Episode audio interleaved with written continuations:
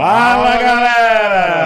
Eu sou Cássio Lima. Denis Paiva. E nós somos Morenos, e companhia. E hoje estamos na companhia do vereador aqui do município de Pouso Alegre, Leandro Moraes. Leandro, tá subindo hype aqui, hein? Ó, Ó. campeão de votos em Pouso Alegre, quiçá no sul de Minas. É, tá subindo o nível, hein? Tá subindo o nível, tá subindo o nível. Ah, já que a gente vai bater um papo com ele, primeiro o Denis vai dar aqueles, Aqueles recadinhos. Você que tá aí desse lado, se inscreve no nosso canal. Sabia que 70% das pessoas que assistem não estão inscritas? Ó, assustei, aumentou o índice, cara. Vamos se inscrever, dá aquela curtidinha, manda pro seu amigo que não tá fazendo nada, tá de bobeira aí. O cara tá aí pensando, ah, não vou votar em ninguém nunca mais. Vai sim, manda ele assistir o vídeo aí que ele vai ver hoje quem deve votar. É, seu comentário é muito importante pra gente melhorar, pra dar aí as suas dicas aí, o que você quer. Quem você quer que a gente convide pra trazer aqui no nosso podcast, pode mandar aí. E não esquece de curtir também o nosso Instagram, hein? Morenos e Cia PA. Vote tá certo? companhia. Lá já tem cena dos bastidores da gravação, então ó, aproveite. Agora eu queria dizer pra vocês, cinco segundos. Cinco segundos, vai. Se inscreve, curte, compartilha, comenta. Sobrou um segundo ainda, olha que legal. Nesse um segundo, o que, que você faz? Nos apoie. Nos apoie. Nos apoie, Vai isso lá, aí, ó. apoia-se. Seja um membro Morenos VIP, cara. Tá aí na descrição, ó. Morenos VIP, vai lá, ó. Coloca aí. apoia.c barra Morenos e Cia.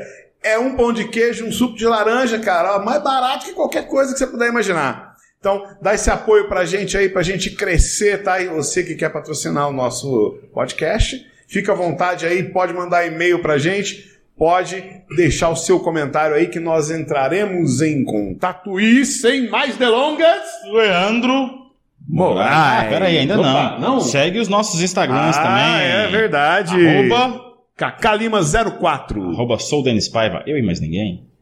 Arroba Leandro Moraes Oficial. Oficial. É oficial, hein? Leandro Moraes vai- com I. Não aceite imitações. Ó, Leandro Moraes, arroba Leandro Moraes com I, tá? Não se esqueça. Oficial, beleza? Tem outros Leandro Moraes? Não, não pode começar ainda assim, não, né? Tem outros Leandro Moraes? Olha, aqui no Pantano eu chamo Leandro de Moraes Pereira. No Pantano tem o Leandro Pereira de Moraes. Caramba. Olha aí. Então tem aqui e tem alguns Leandro Moraes. Tem um Leandro Moraes cantor, que tem um canal no YouTube bacana. Legal. É. outros Leandro Moraes. aí. Eu conheço uns 15 Denis Paiva e uma Denise Paiva. Um abraço pra todos vocês. Cássio Lima, só eu! Exclusivo. Exclusivo! É isso aí, galera. Então vamos lá, vamos bater um papo aqui com o nosso grande amigo vereador Leandro Moraes. E aí, Leandro Moraes, antes da gente falar de política, é lógico que a gente vai falar de política, conta um pouquinho da sua história, as pessoas querem conhecer a sua pessoa. Quem é o Leandro Quem é o Moraes? Leandro não vereador? Depois a gente fala do vereador. É. Isso aí, Cássio, Denis, é um prazer imenso estar com vocês aqui no podcast, para a gente abrir esse diálogo bacana, gostoso, né? E ao mesmo tempo conversar e falar um pouquinho, né, para todos que acompanham vocês pelo canal e, e que acompanham esse podcast, que tem crescido toda semana aí na nossa cidade. Parabéns, muito sucesso, viu? Obrigado. É, então, eu sou o Leandro Moraes, tenho 34 anos, estou no meu segundo mandato de vereador aqui na nossa cidade. Sou formado em Direito aqui pela Faculdade de Direito do Sul de Minas e também sou comerciante. Sou sócio da loja exclusiva Kids aqui na cidade. Trabalho... Peraí, peraí. Loja Exclusiva Exclusiva Kids, Kids, patrocina, patrocina nós. Aí, ó. Ah, boa! boa! É isso aí. E estou no ramo do, do comércio, né? E também estamos na política e exercendo o mandato. É, desde muito cedo sempre gostei de política, né? desde que me conheço por gente. Nasci e cresci no bairro Costa Rios, ali próximo do bairro Forte. Estudei minha vida toda com muito orgulho na Escola Estadual Vinícius Meyer, do pré ao terceiro colegial. Ali foi onde eu comecei a, a tomar gosto pela política. Eu falo que o Vinícius Meyer e a Faculdade de Direito foram fundamentais nesse processo, né, que fez com que eu me tornasse vereador aqui no nosso município. É, sou casado com a Lívia, tenho dois filhos, o Luiz Felipe, de 10 anos, a Ana Carolina, e atualmente mora também no Costa Rios. Então, desde que nasci e resido no mesmo bairro, ali na região do bairro Foch. né. É, sou uma pessoa, gosto muito de futebol também, gosto muito de política, gosto muito de futebol, sou apaixonado pelo Pousão, pelo Palmeiras, gosto de acompanhar de perto o futebol. é, vejo no esporte uma ferramenta que transforma e ao mesmo tempo ela dá disciplina né, para quem pratica, ela dá entretenimento e saúde, então eu gosto muito de acompanhar. E no meu dia a dia aí eu busco sempre, na, na minha agenda apertada, que eu falo com coitado dos meus assessores, eles sofrem um pouquinho, porque a nossa agenda é intensa, eu busco dentro do, da correria do dia a dia, dar atenção à família, aos amigos, né, e, e poder curtir também os filhos e a esposa. Ah, é preciso, né? Viu, Felipe, eu vi um spoiler aí que a sua aposta tá chegando, viu? Ó. A minha o quê? A aposta do seu filho tá chegando pra ele Ah, lá, fiquei é. sabendo aí, hein? Aposta, é verdade. É. Só- Em breve, talvez no, na hora que for ao ar o podcast, pode ser que Quem sabe? Quem É, sabe já não pegou. Já tenha chegado. fica o suspense. Fica o suspense Tan, tan, tan. Você chegou a fazer parte do DA enquanto teve Isso. direito, Grêmio na escola. Como é que foi essa experiência pré-candidatura, dentro de ramificações políticas? Ó, minha primeira eleição foi na primeira série, primeira série do primário. É, eu fui eleito representante de sala. E ali a gente, os alu- o representante de sala no, no primário, né, no comecinho ali da sua vida escolar, depois do pré, na- você nada mais é do que o ajudante da professora, né? É o ajudante do dia. É, você ajuda a distribuir o trabalho, você ajuda a recolher. Então foi minha primeira eleição. E eu achei interessante, porque eu gostei da, da coisa, né? E, e ali no Vinícius Meia, no ano de. Na sexta, na sexta série, no ano 2002, eu estava. 2099. 90, e- 99 é 2000. No ano de 2000, na sexta série, eu fui eleito no colegiado. O colegiado é como se fossem os vereadores dentro da escola. Ele fiscaliza a direção e ele é composto de alunos, representantes dos pais, representantes dos professores e representantes dos funcionários. Então são três de cada categoria que analisam a prestação de contas, o planejamento da escola, aprova ou não, e fiscaliza as ações da direção da escola. Então ali foi um- um- uma experiência e tanto. E, e posteriormente, dois anos depois, eu fui eleito no Grêmio Estudantil, junto com um grupo de amigos, e ali nós começamos um trabalho mais próximo, representando de fato os alunos. Nós, nós fomos o primeiro Grêmio Estudantil do Brasil a comprar merenda escolar. Na época, o governo de Minas cortou a merenda do ensino médio. E o nosso Grêmio representava todos os alunos, Eu desde lembro dessa época aí. pré até o terceiro colegial. E nós compramos merenda. Nós ficamos dois anos, dois anos comprando merenda para 600 alunos diariamente. Então o Grêmio conseguiu. Foi um baita desafio. É, ninguém acreditava que nós conseguiríamos, até porque era um volume alto de alimentos. E a direção, nós, na época, a gente é, tinha algumas diferenças com a direção e ela dificultava a nossa vida. Falava, não, tem que ser a mesma merenda do ensino fundamental. Então, eram merendas caras. E mesmo assim, nós começamos a fazer eventos culturais, eventos esportivos, festas e conseguimos arrecadar é, fundos para poder bancar 600 a- é, refeições diárias durante dois anos. É, fomos referências na época a, a nível nacional, demos entrevista para a Globo a nível nacional, passou no Fantástico, demos entrevista é, para a TV Cultura, passou a, é, Grêmios de Atitude. O nosso Grêmio chamava Grêmio Atitude. Casou com o quadro do programa. Legal. E com isso incomodou um pouco o governo. E pelo menos em Pouso Alegre, eu não, não me recordo se na época isso repercutiu a nível de ele implantar é, em todas as escolas do estado. Mas em Pouso Alegre a merenda voltou para o ensino médio, depois dessa repercussão positiva. E saí do Vinícius, me formei, fui para a faculdade de Direito. Lá, é, próximo dos acadêmicos, nós começamos a debater é, o que nós queremos do diretório acadêmico e o que o diretório acadêmico fez por nós. E ali começou a aparecer várias lacunas e mostrou para nós que o DA poderia fazer muito mais do que estava fazendo naquele momento. Não, então nós começamos a discutir o que, qual é o DA que nós queremos. E nisso nasceu de forma muito natural minha candidatura a presidente do diretório. E na época nós concorremos com três outras chapas, foram quatro chapas. duas chapas extremamente fortes, uma estava no mandato, a outra era um grupo muito tradicional que estava à frente de mim na faculdade. Em outros anos eram, eram os populares da, da, das festas, então era uma chapa muito forte. Eu achei interessante que na época o diretor da faculdade, o, aliás, o candidato a diretor da faculdade era o Rafael Simões, uhum. que foi o nosso prefeito. E o Carlos Abel era o diretor. E como o Carlos Abel era muito próximo, era, tinha uma relação de pai e filho com o Rafael, o Rafael sugeriu que na época fosse feito debates na TV Libertas, que a, a faculdade ela tinha um espaço na TV Libertas, e dentro da faculdade nós, nós estávamos dentro de um local onde o que mais se trabalhava era a argumentação, era o debate, né, a retórica.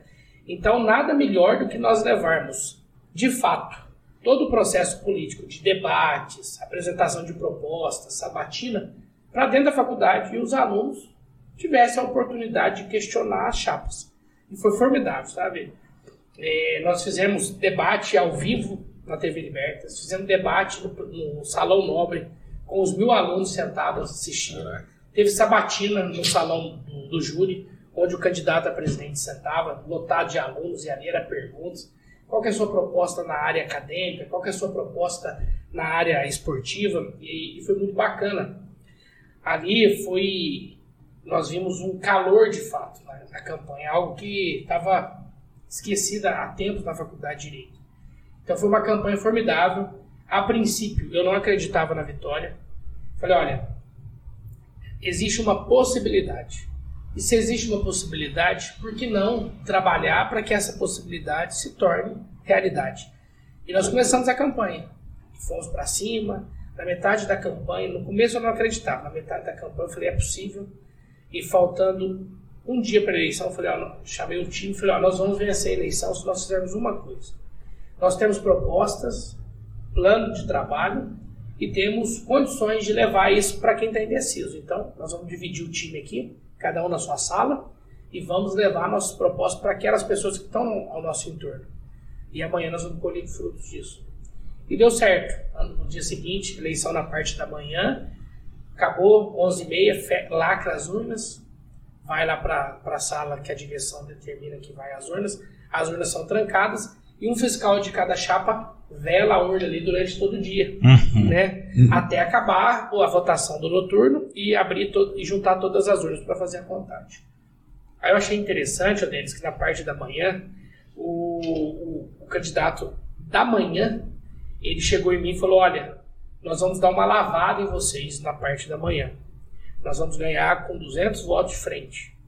E vocês não vão tirar isso no período da noite. Aí eu até brinquei com ele na época. Falei, olha, então vamos fazer o seguinte, vamos cancelar a votação da noite. A gente já abre as urnas. Aliás, nem precisa abrir, já que você está com essa... Já uhum. está é garantido. vamos queimar as, as cédulas e amanhã já te dá posse. Resolvido o problema, né? E eu chamei meu time e falei: olha, nós temos um motivo maior. Eu não vi o que eles nos passaram, mas eu tenho certeza que nós temos condições de diminuir essa diferença, porque de fato de manhã eles eram favoritos.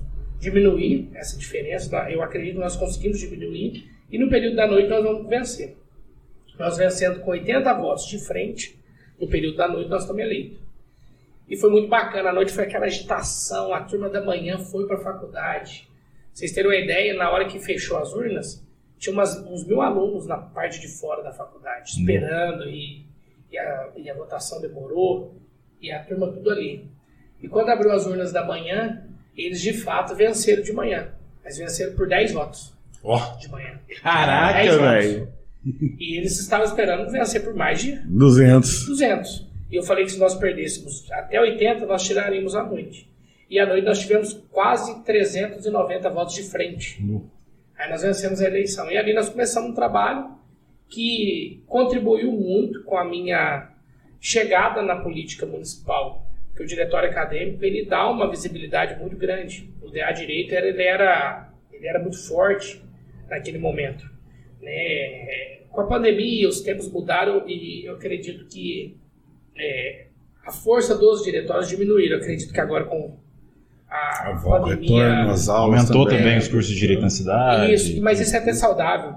Uhum. É, como seria bom e como vai ser bom para os acadêmicos se todas as faculdades e todos os cursos onde é, onde, onde é a universidade, que haja ali um DCE, um diretório central, e que haja ali o, o, os centros acadêmicos, né, que são todos ligados ao diretório geral. Uhum. Né, a Univas pode fazer isso. A ASMEC tem quantos cursos hoje?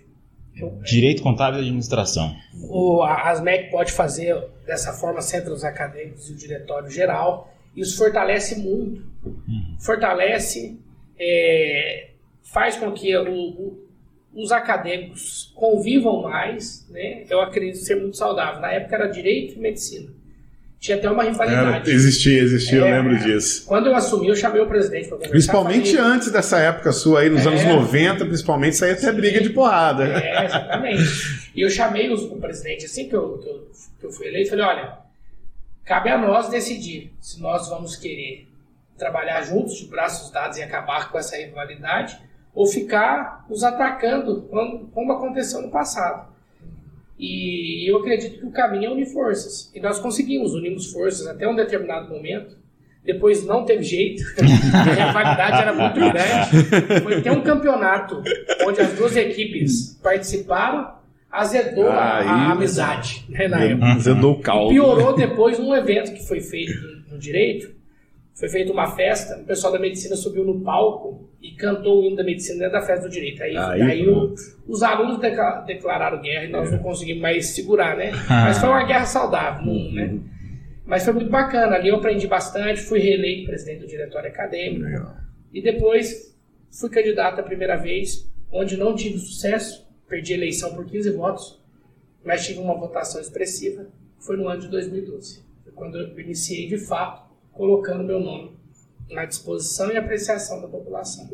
Aí Legal. você entrou de fato mesmo na política pública municipal. É, foi a primeira eleição que eu disputei como vereador. Tive 737 votos.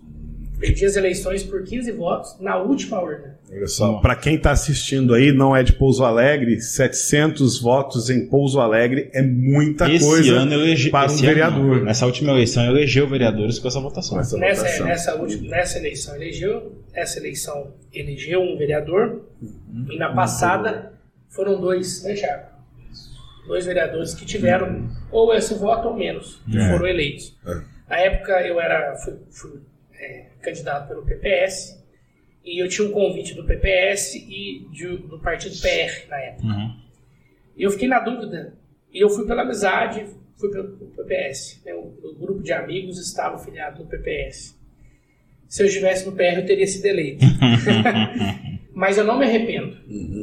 Talvez se eu tivesse sido eleito no meu primeiro mandato, hoje eu não estaria aqui na condição de vereador, debatendo, conversando com vocês como vereador. Poderia estar em outro, em outra esfera, talvez até fora da política. Por quê? Porque eu não tinha maturidade suficiente naquele momento para exercer o mandato de forma satisfatória e com excelência, buscando a excelência. Né?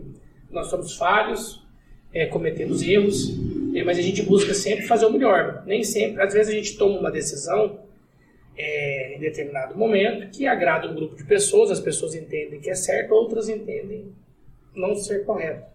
É, ah, me prejudicou, enfim. Estar na política é tomar decisões. Então, às vezes você acerta, às vezes você erra. Né? E, mas sempre, eu parto do princípio, nós sempre, sempre temos que trabalhar com transparência, o máximo, honestidade e demonstrando para a população nossa verdadeira intenção. Né? Acho que isso é fundamental. A partir do momento que você trabalha de forma transparente, mesmo que jogue mentira a seu respeito, não pega, não gruda. Por É quê? verdade. Porque você é transparente. Exato. E ao longo do programa eu quero falar um pouquinho sobre isso também. Mas eu não fui eleito naquele momento, eu tinha 21 anos, ia fazer 21 anos. E me preparei, eu ia fazer 23 anos. Me preparei mais, e na minha segunda eleição eu tive a alegria, graças a Deus, né, em primeiro lugar, e a alegria de ser o segundo vereador mais votado, eu tive 1.809 votos. Fui o segundo vereador mais votado naquela legislatura, em 2016, e assumi aí um grande desafio de retribuir essa votação. É, a minha primeira eleição perdi por 15 votos. Segunda eleição, quase Quase o dobro, né? é, mais um pouco, quase, É. quase chegou ao tri- ao triplo. Então, falei, pô, que responsabilidade, né? E eu tinha feito um documento que eu entregava para o eleitor, eu falava, está aqui meu currículo e está aqui o meu compromisso. Então, independente se você vai votar em mim ou não, eu peço que você guarde. E caso eu seja eleito, você me cobre. Independente se você vai votar em mim ou não, você me cobre. Tudo que está aí, eu vou colocar em prática. E está aí meu currículo. Se tiver alguma mentira, você tem total direito de me cobrar. É, e trabalhei bastante os quatro anos. E agora, nessa última eleição, eu tive a grata surpresa, fiquei muito feliz, honrado, agradeço muito a Deus, em primeiro lugar, e a população de Pouso Alegre, minha família, meus amigos, todos que, que abraçaram esse projeto. Eu me deram 2.321 votos, sendo o vereador mais votado da cidade e o mais votado do sul de Minas. Em pandemia, com uma redução de 30% do número de votos em relação é à eleição anterior, isso é, demonstrou que o nosso trabalho, graças a Deus, foi aprovado pela população. E aqui estou com a missão ainda maior, né? De retribuir e de manter o nível de trabalho, trabalho empenhando bastante junto com a minha equipe, porque eu não sou nada sozinho, né? nós somos um time e esse time se empenha bastante para tentar melhorar cada dia mais e retribuir esse carinho da população e a confiança que Deus nos deu de estar lá na Câmara Municipal. Interessante você falou de abordagem, assim, eu conheço o Leandro através de amigos em comum, de eventos de formatura também, tudo. Você foi na casa de uma amiga nossa, a Michelle, e falou assim, ah, então eu queria, junto com outra pessoa, eu queria falar sobre o meu trabalho. Você não pediu voto em momento nenhum, ela comentou. Você comentou sobre os últimos quatro anos, né? Foi antes dessa última eleição. Falou sobre os últimos quatro e fez justamente isso. Falou, essa é a minha proposta para a próxima eleição. Ela falou assim, cara, eu não conhecia ele, mas eu gostei dessa abordagem. E eu vou ter por causa disso. Olha que bacana. Nossa, bacana. Um abraço para Michele. Fico muito feliz e honrado. E eu parto desse pressuposto, sabe? Eu acho que a gente não tem que aquele negócio de ficar a coisa maçante. Ó, oh, vota em mim. Ó, oh, não esquece não. dá uma forcinha. É, dá uma, dá uma forcinha. forcinha Esse dá uma forcinha pra é, lá e mata, né, mata. cara? Eu, eu já parto do, por outro caminho. Eu apresento, antes de eu entrar, eu apresentava uma proposta. Eu entrei, eu apresento a minha apresentação de contas e o que eu penso para o novo mandato. Né? E eu faço uma campanha um pouco diferente. Né? O Thiago está aqui não vai me deixar mentir. Nós fizemos material e sobrou um pouco. Né? Aí o Thiago falou assim: ah, vou jogar isso aqui na porta das escolas. de jeito nenhum. Nós vamos jogar um santinho. Ah, mas tem estudos aqui que comprovam que. Quantos por cento? É 20 ou 30? É, não, é 7 a 10%. É. é. Indeciso. Né? Ah, olha o é. santinho no chá, é esse aqui mesmo. Mais, pego ele. Inclusive, fizemos um teste em 2000 dentro do partido, jogamos no numa, numa determinada escola, o Santinho de uma candidata. E ela nunca pisou no bairro. Teve 45 votos. Nossa. Então, e, e mesmo com é tudo mesmo? isso, eu falei, não, não quero nem um centímetro. Não jogamos, nada, zero. É, por quê? Porque eu acredito que nós temos que. Eu, eu valorizo muito a ferramenta do voto. O voto é importantíssimo. É a ferramenta que o cidadão tem, a arma que o cidadão tem de escolher um candidato é, de acordo com proposta, histórico, é, passado, é, índole, acho que tudo tem que ser analisado. E é um momento do, do, do, cidadão de refletir e é um momento extremamente importante. Então eu não vejo essa forma de você pegar o santinho, é como se estivesse rasgando jogando voto no lixo, né? É, exatamente. É. Do mesmo jeito que você pegou do chão, você está é, jogando voto no exatamente. chão. Exatamente. Então você dando uma procuração em branco para quem você pegou ali, faça o que você quiser. Enfraquece o espírito republicano, exatamente, democrático. Mais, com né? certeza. É. E se as pessoas soubessem, né, essas que preferem pegar ou preferem não votar, a importância que o voto tem e as consequências que uma má escolha ela dá para o município, para o estado e para o país, as pessoas pensariam diferente, Prejuízo fariam imenso. questão exatamente de votar. A gente vê lá nos Estados Unidos que a democracia é mais madura, muito mais madura que a nossa. Uhum. Lá o voto não é obrigatório. Mas as pessoas, na sua grande maioria, elas fazem questão de votar, elas votam e acompanham e cobram. Né? Lá não é dessa forma, ah, eu vou escolher aleatório. Não, lá eles estudam, os candidatos fazem mini reuniões no meio da rua, é, a democracia está mais madura, né? nós temos bastante caminho para percorrer ainda. Né? Mas eu acredito que nós vamos chegar lá e a cada eleição isso tem ficado evidente. É, o grau de exigência, de, de intensidade dos debates. Eu senti uma diferença de 2016 para 2020. Ó, que nós tivemos uma pandemia no meio, né, que atrapalhou o contato. Mas eu senti uma exigência maior, um, um, interesse maior das pessoas. Então eu tenho esperança que nós vamos chegar aí nesse, nesse momento que o país, de forma muito madura, vai às urnas para poder escolher os seus representantes. Não, legal. Pô, eu tenho duas perguntas para fazer. Eu, é, vou, eu, vou, jogar uma um pouco fora da política e a outra um pouco dentro da política. Você falou uma coisa muito interessante. É, a primeira, mas não precisa responder já não, pode responder as duas juntas. A primeira é se você em algum momento pensou em advogar, é, ou se chegou a advogar depois de formado, né? Ou se você já optou direto aí para a política. É, a segunda você falou aí um negócio interessante do candidato se reunir com os populares.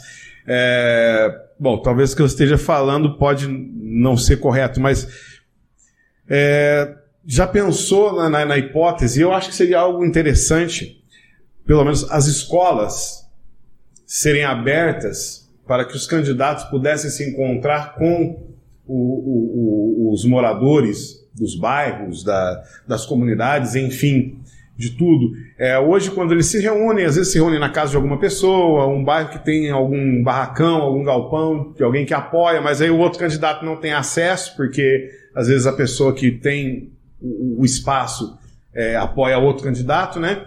A, a escola seria um, um, importante ponto. Olha, pessoal do bairro, o, o, candidato Leandro Moraes estará na escola no, no dia tal, sábado tal, então que os moradores vão lá para ver a proposta dele Vem o candidato Denis, vai estar no domingo. Então venham. O que, que, você acha desse meu pensamento? Primeiro responda se você pensou em advogar.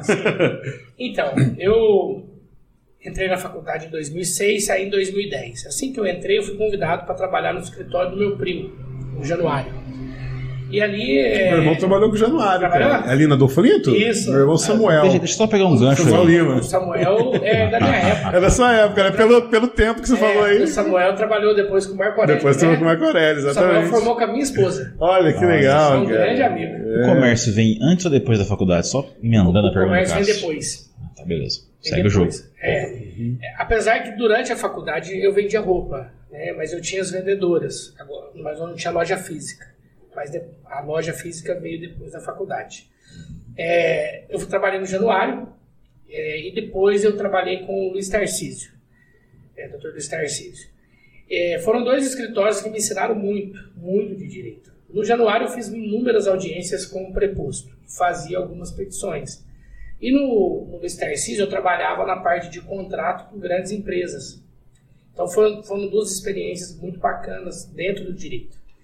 E eu pensei sim em advogar. Quando no último ano, é, quando eu me formei em 2010, eu fiquei na dúvida se eu advogava, se eu prestaria o, o exame da ordem, se eu focaria no, nos estudos para advogar, e posteriormente concurso, ou se eu partiria para a vida pública. Eu cheguei à conclusão que não dava para fazer os dois. Por que, que não dava para fazer os dois? Eu faria de forma mais ou menos ambos. Ou eu dedicaria a um e deixava o outro para trás, ou faria os dois mais ou menos. E na minha vida eu sempre busco dar o meu melhor na onde eu estou. Seja a função que eu estiver exercendo, eu busco dar o meu melhor. Como estagiário, eu busquei ser o melhor estagiário. É, como aluno, eu buscava ser o melhor aluno. Como vereador, eu busco ser o melhor vereador. Então eu, sempre me, me cobrei e me cobro bastante é, em relação a isso. Então eu cheguei à conclusão que não dava para eu trocar as duas coisas. Eu fiz o exame da ordem no ano de 2010, no último ano da faculdade, não passei por um ponto. E eu fiz uma análise, falei, olha, eu vou continuar, vou focar, passar no exame e advogar, ou vou partir para a vida pública? Aí eu pensei, orei bastante, pedi direção de Deus, e eu senti paz no meu coração de seguir naquilo que eu sempre sonhei, que era é, estar na vida pública. E eu me preparei muito para isso. A faculdade de Direito me deu um baita suporte, me ajudou muito. Quando eu fui presidente da Câmara, foi fundamental. As duas vezes que eu fui presidente da escola do Legislativo foi fundamental. Quando eu fui é, presidente da Comissão de Legislação, Justiça e Redação, foi fundamental a base e a bagagem que eu trouxe na Faculdade de Direito. Mas eu, eu fiz uma escolha. E dali por diante, falei, olha, eu, preciso, eu quero ter uma, uma profissão, que não dá para eu casar o direito com a política, mas eu quero ter uma profissão e, e estar na política. No Japão, o primeiro-ministro fez um discurso atrás de um caminhão. Ele abriu aquela parte de trás e ficou em cima falando para o povo na rua. E juntou uma multidão, foi bem legal. Essa imagem está na internet, pastor. Dá uma pesquisada depois. Não acreditem em mim, busquem a informação. É, Mas é verdade, muito, muito massa, cara. Não, e é bacana, isso, isso fortalece a democracia, fortalece os candidatos. Né? O Thiago me acompanha desde sempre e ele sabe do, do conhece o meu estilo, né? Eu gosto de reuniões mais inflamadas, que as pessoas questionam, sabe, pô, candidato, você está falando isso, mas teve uma votação, a sua postura foi essa. Por quê? Eu gosto dessas provocações extremamente uhum. importantes e saudáveis, né? É, quanto mais inflamadas as reuniões políticas de campanha, mais eu gosto e mais eu consigo envolver, e mais eu consigo é, passar para o eleitor a minha é, verdadeira intenção, né? A tendência e, é ser mais produtivo, é, né? E, no entanto, que isso reflete no mandato. Todas as vezes que eu sou atacado pela oposição no plenário, para mim é ótimo, porque eu consigo, de uma forma muito tranquila, é, desconstruir quando eles vêm com, com, com discursos para deturpar e jogar cortina de fumaça, isso me dá força para demonstrar, dentro de um debate técnico de alto nível, demonstrar os equívocos e as infelicidades. E isso atrai o eleitor. Né?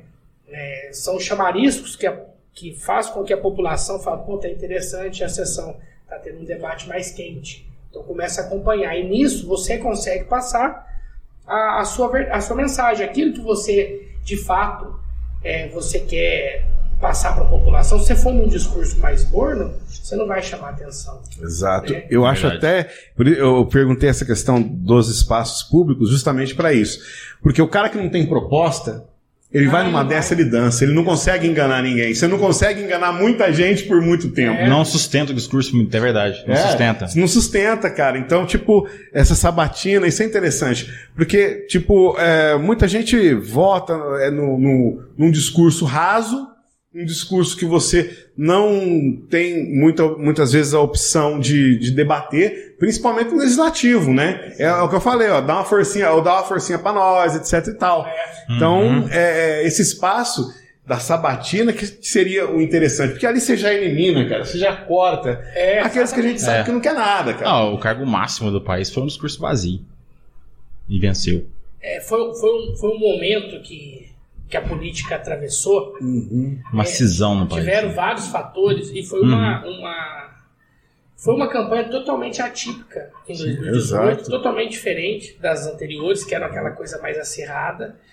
É, mas eu acredito que o, esse acirramento de, de debate, de ideias, é, que não teve na outra, até porque o, o presidente eleito, o Bolsonaro, ele teve um acidente lá que tirou ele da, da disputa da rua, né? Uhum. Eu creio que nessa eleição vai ser diferente. Exato. Essa eleição vai ser uma eleição mais pegada, uma eleição mais é, acirrada, de debates intensos. Eu adoro o debate da. Principalmente o da Band. Band patrocina nós. Aquilo era muito chique, cara. Nossa. exato, exato. É, agora, olha, eu tive uma experiência. Leandro, prefere com gás ou sem? Pode ser com gás. É, teve uma, uma experiência que eu tive, eu tinha feito campanha o dia todo. Aí era quase meia-noite. Eu tava com um amigo chamado André Meyer, às vezes vocês até conhecem. O André Meyer é meio doidão, meio agitado e, eu, e muito, é e ele é muito querido, muito querido. E ele falou para mim assim, pegou o telefone e falou, ó, oh, eu não queria falar pra você pra você não ficar nervoso, mas eu marquei meia-noite e meia na casa de um amigo meu Lá vai ter um grupo de empresários, comerciantes e um grupo formador de opinião, alguns universitários. São 25 pessoas. Eles querem te sabatinar. Falei, pô, mas você me avisa agora meia-noite, meia-noite e meia? Falei, não, é assim que, eu quero que você vá. Vamos para lá. Eu não acreditei. Falei, não, vamos então, vamos lá bater um papo com a turma. Cheguei lá, a turma tava fazendo um churrasco e tal, tava quetando de carro lá fora. E foi eu, ele e o Rafael, que é o cunhado dele. Eu não acreditava, falei, pô, vocês estão trazendo uma festa, não é num debate. Falei, não, então você vai ver. No que eu entrei, eles estavam fazendo churrasco, aí, ó, tem nada de política, vamos fazer política, mas não da forma que vocês falaram. Aí daqui a pouco falou, ó, o cara ficou assando a cara, falou, vamos lá pro, pra dentro. Colocaram numa cadeira e sentou todo mundo. Falou, agora nós vamos. Agora nós vamos falar de política, vamos falar de proposta, vamos falar da realidade atual do município. Nós vamos fazer, nós vamos conversar aqui. Se você passar, nos agradar e nos convencer, tem mais de 20 carros lá fora. Pode adesivar todos, você vai ganhar todo mundo como seu, seus apoiadores aqui. Mas se não gostar, você vai ter 20 opositores na campanha. Você topa? Estiquei a mão e falei, topa. E aí nós começamos uma série de perguntas, um debate intenso. Me perguntaram sobre a receita líquida corrente do município. E eu sempre acompanhei. Na época, a receita líquida corrente do município estava em torno de 488 milhões de reais. A receita líquida corrente são recursos que vêm de impostos, contribuições do município. São excluídas as verbas do Estado, verbas federais e verbas compartilhadas, o que dava orçamento naquela época do município de 800 milhões de reais. Então eu respondi, falei do grau de endividamento, por quê? Porque eu acompanhava as sessões da Câmara, eu estava próximo, eu buscava entender até para poder debater porque na campanha eleitoral você vai encontrar o eleitor que vai te fazer uma pergunta simples e vai encontrar o eleitor que vai aprofundar no debate. Então você tem que estar preparado ainda mais para exercer a função, porque o vereador ele vai fiscalizar o orçamento público e vai ter que, que analisar esses índices, né? Então eu me preparei muito para a campanha e para o mandato e eu consegui ir bem no debate lá com eles. Quando terminou, quase duas horas depois, eles falaram: Ó, estamos fechados, contem comigo e eles estão comigo até hoje, me apoiam, uns mais próximos, outros mais distantes, porque tomaram outro, outros rumos, alguns mudaram de cidade, mas acompanham, mantêm o título aqui, acompanham o mandato, é, me apoiaram novamente. E, e eu digo, se pessoas fizessem isso com vários candidatos, como você falou, já ia cortando vários. Porque tem candidato a vereador que prometeu construir posto de saúde, construir quadra, mas vereador não constrói nada, não constrói quadro, muito menos boa saúde. Só se for pedreiro. É. Só se for pedreiro. exatamente. Do contrário, não vai. Né?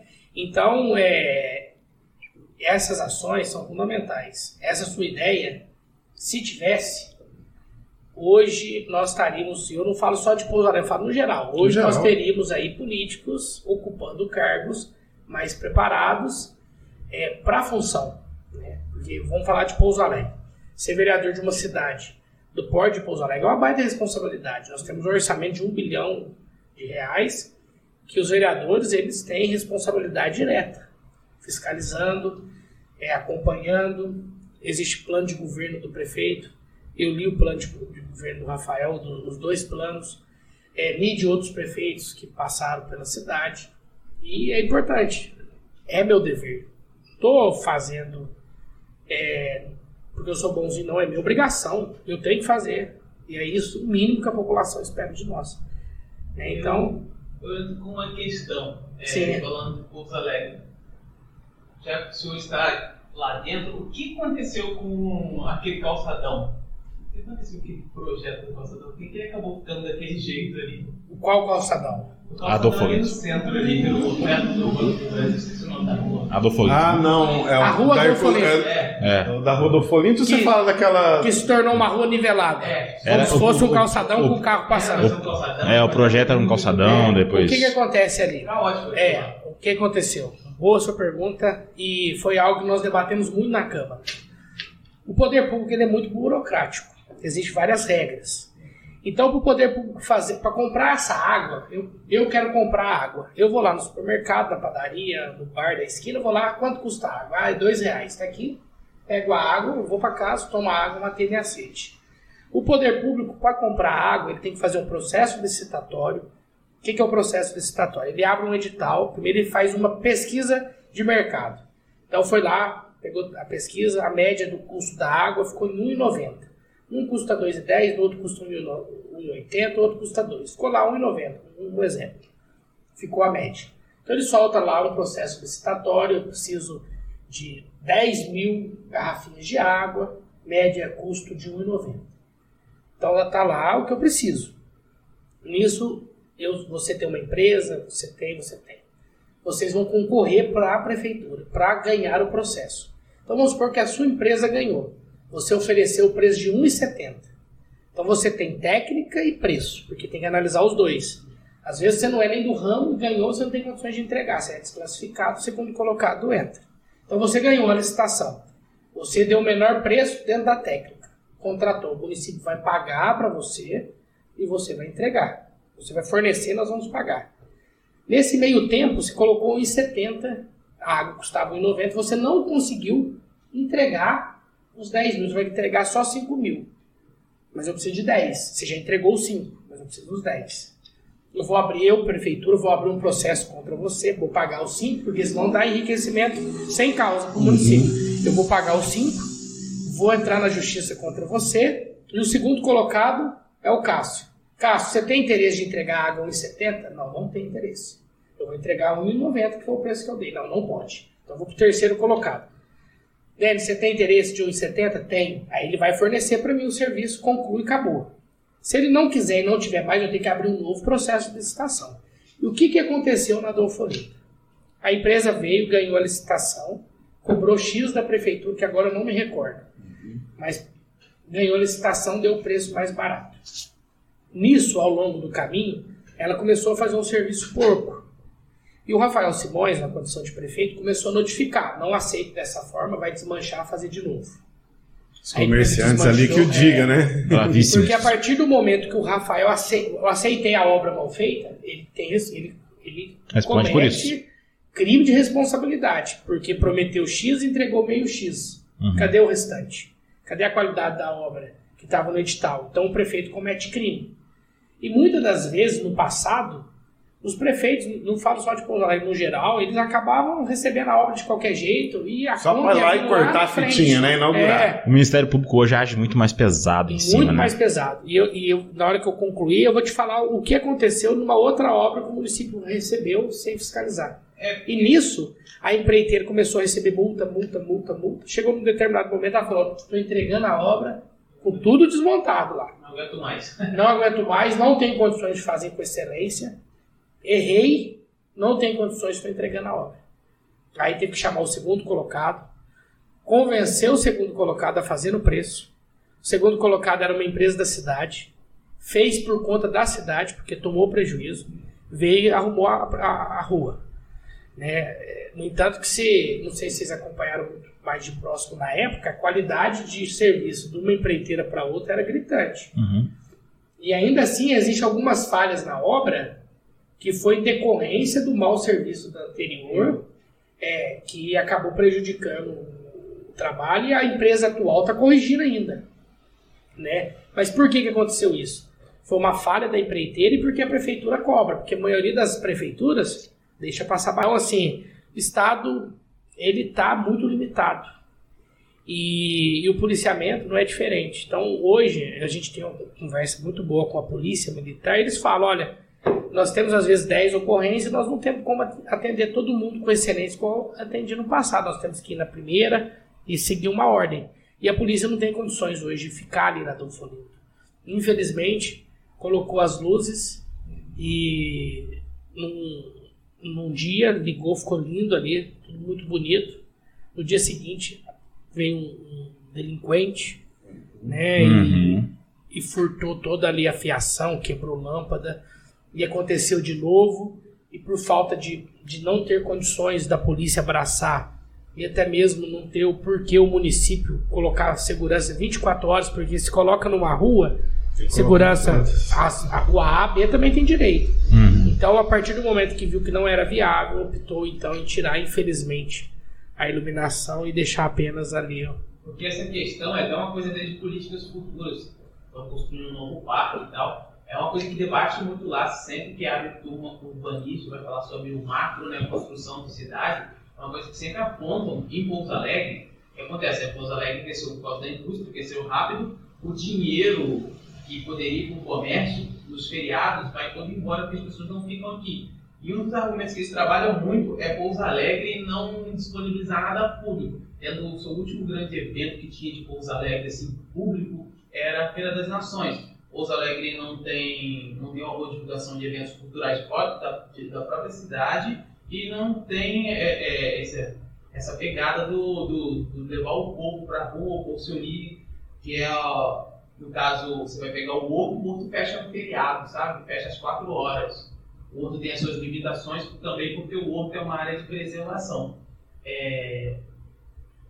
Ideias, a gente está precisando de ideias para crescer novamente essa, essa, parte, essa parte da cidade, que é a interação social, que até melhoraria o comércio se esse dinheiro ficasse aqui durante esses grandes feriados. Sim, com certeza. Olha só, sua pergunta é muito pertinente e é até uma, uma crítica que eu vou levar para o Comitê de Governança do Turismo e da Cultura que eu faço parte.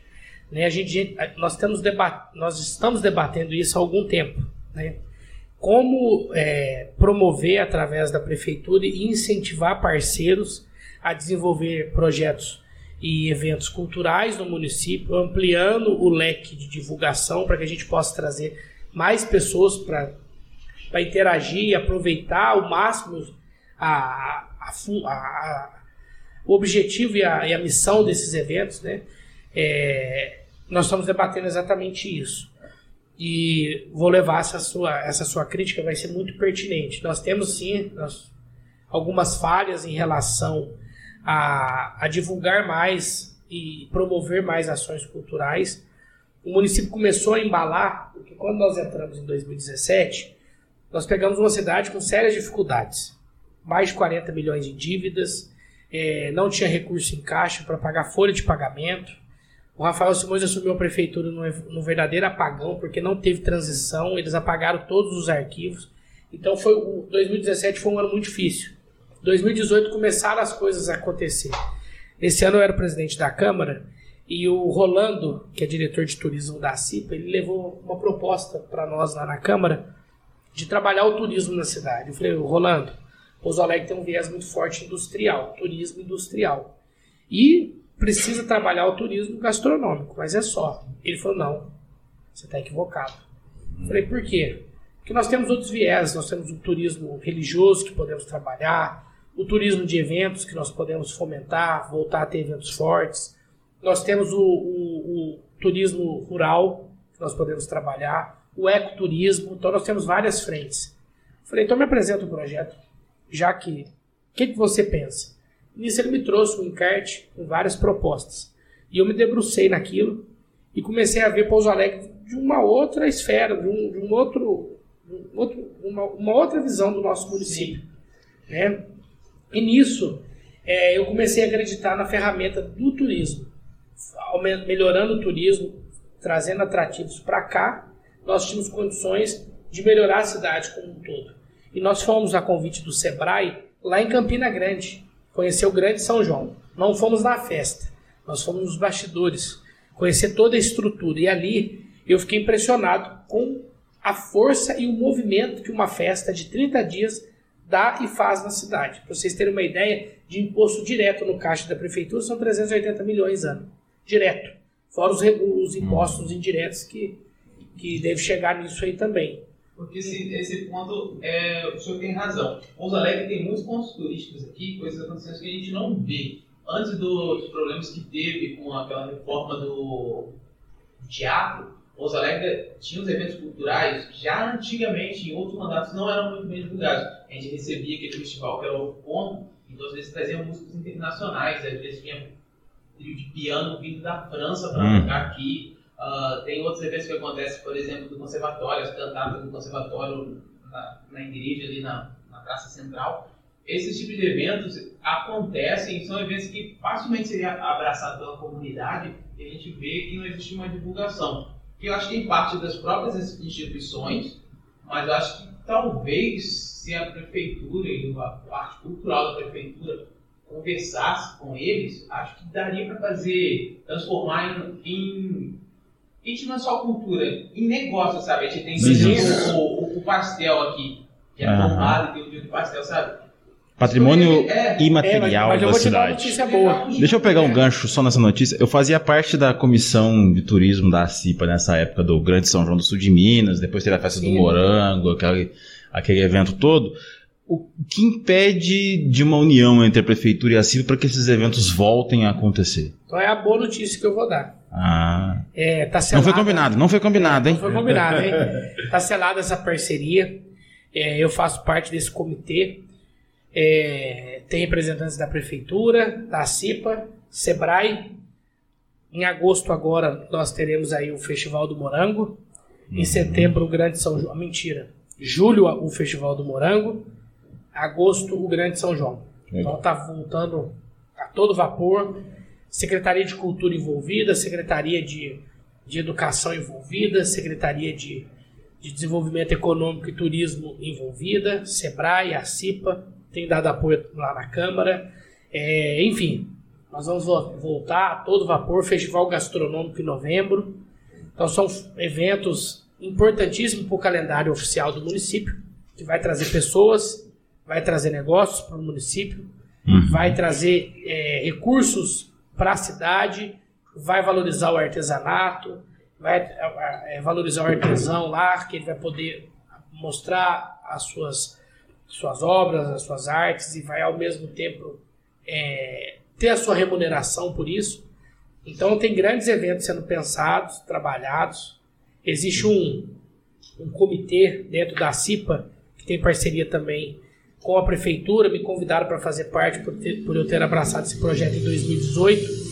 Então, tem muita coisa boa. Nós vamos trabalhar pesado, mas muito pesado a divulgação, começando dentro das escolas, Legal. fomentando o interesse das crianças em irem levar seus pais, seus irmãos mais velhos. Então, nós vamos trabalhar essa base bem forte para que os nossos eventos aqui sejam tão fortes quanto de Campina Grande, que, para vocês terem uma ideia, movimentam a economia local com as costureiras montando as fantasias das festas juninas, as competições de bairro contra bairro na seletiva para ver quem vai ganhar e de fato apresentar no Grande São João.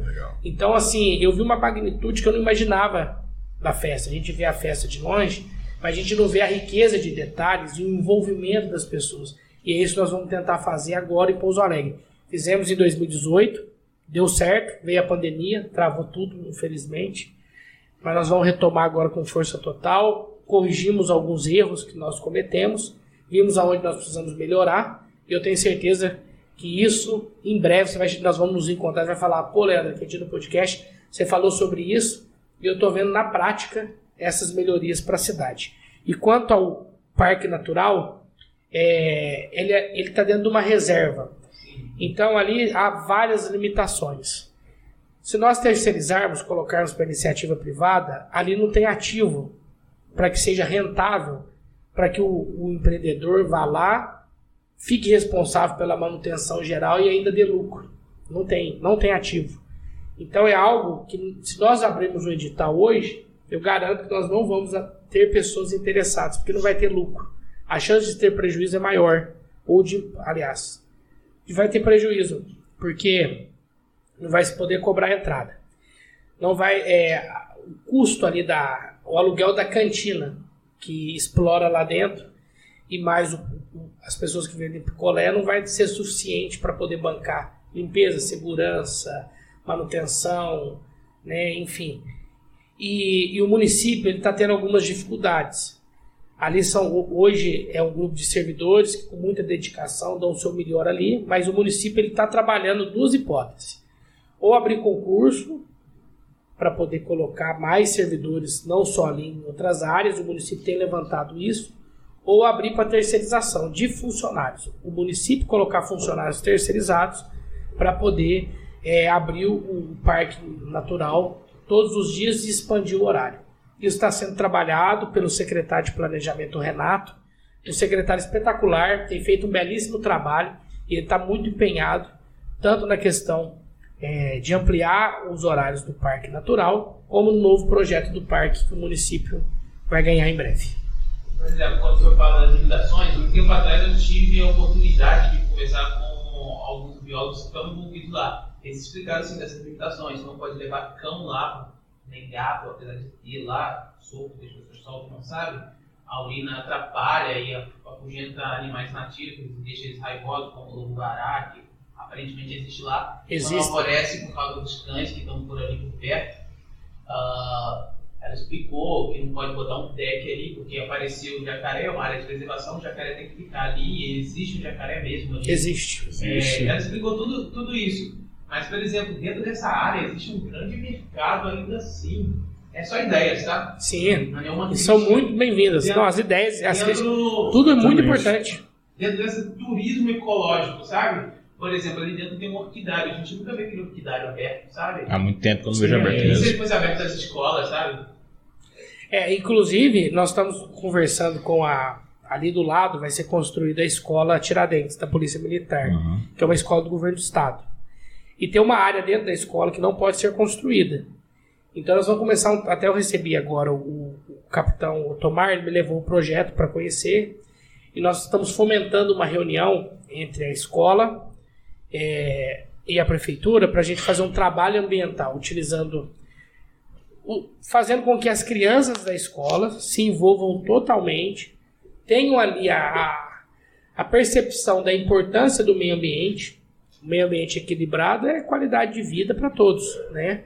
E nós temos que ter, nós temos que demonstrar aos nossos jovens, às nossas crianças, e eu sempre fa- falo nisso, nós temos que ter a nossa responsabilidade de cuidar do nosso, do nosso espaço, do nosso meio ambiente, não preocupado na nossa geração, mas nas futuras.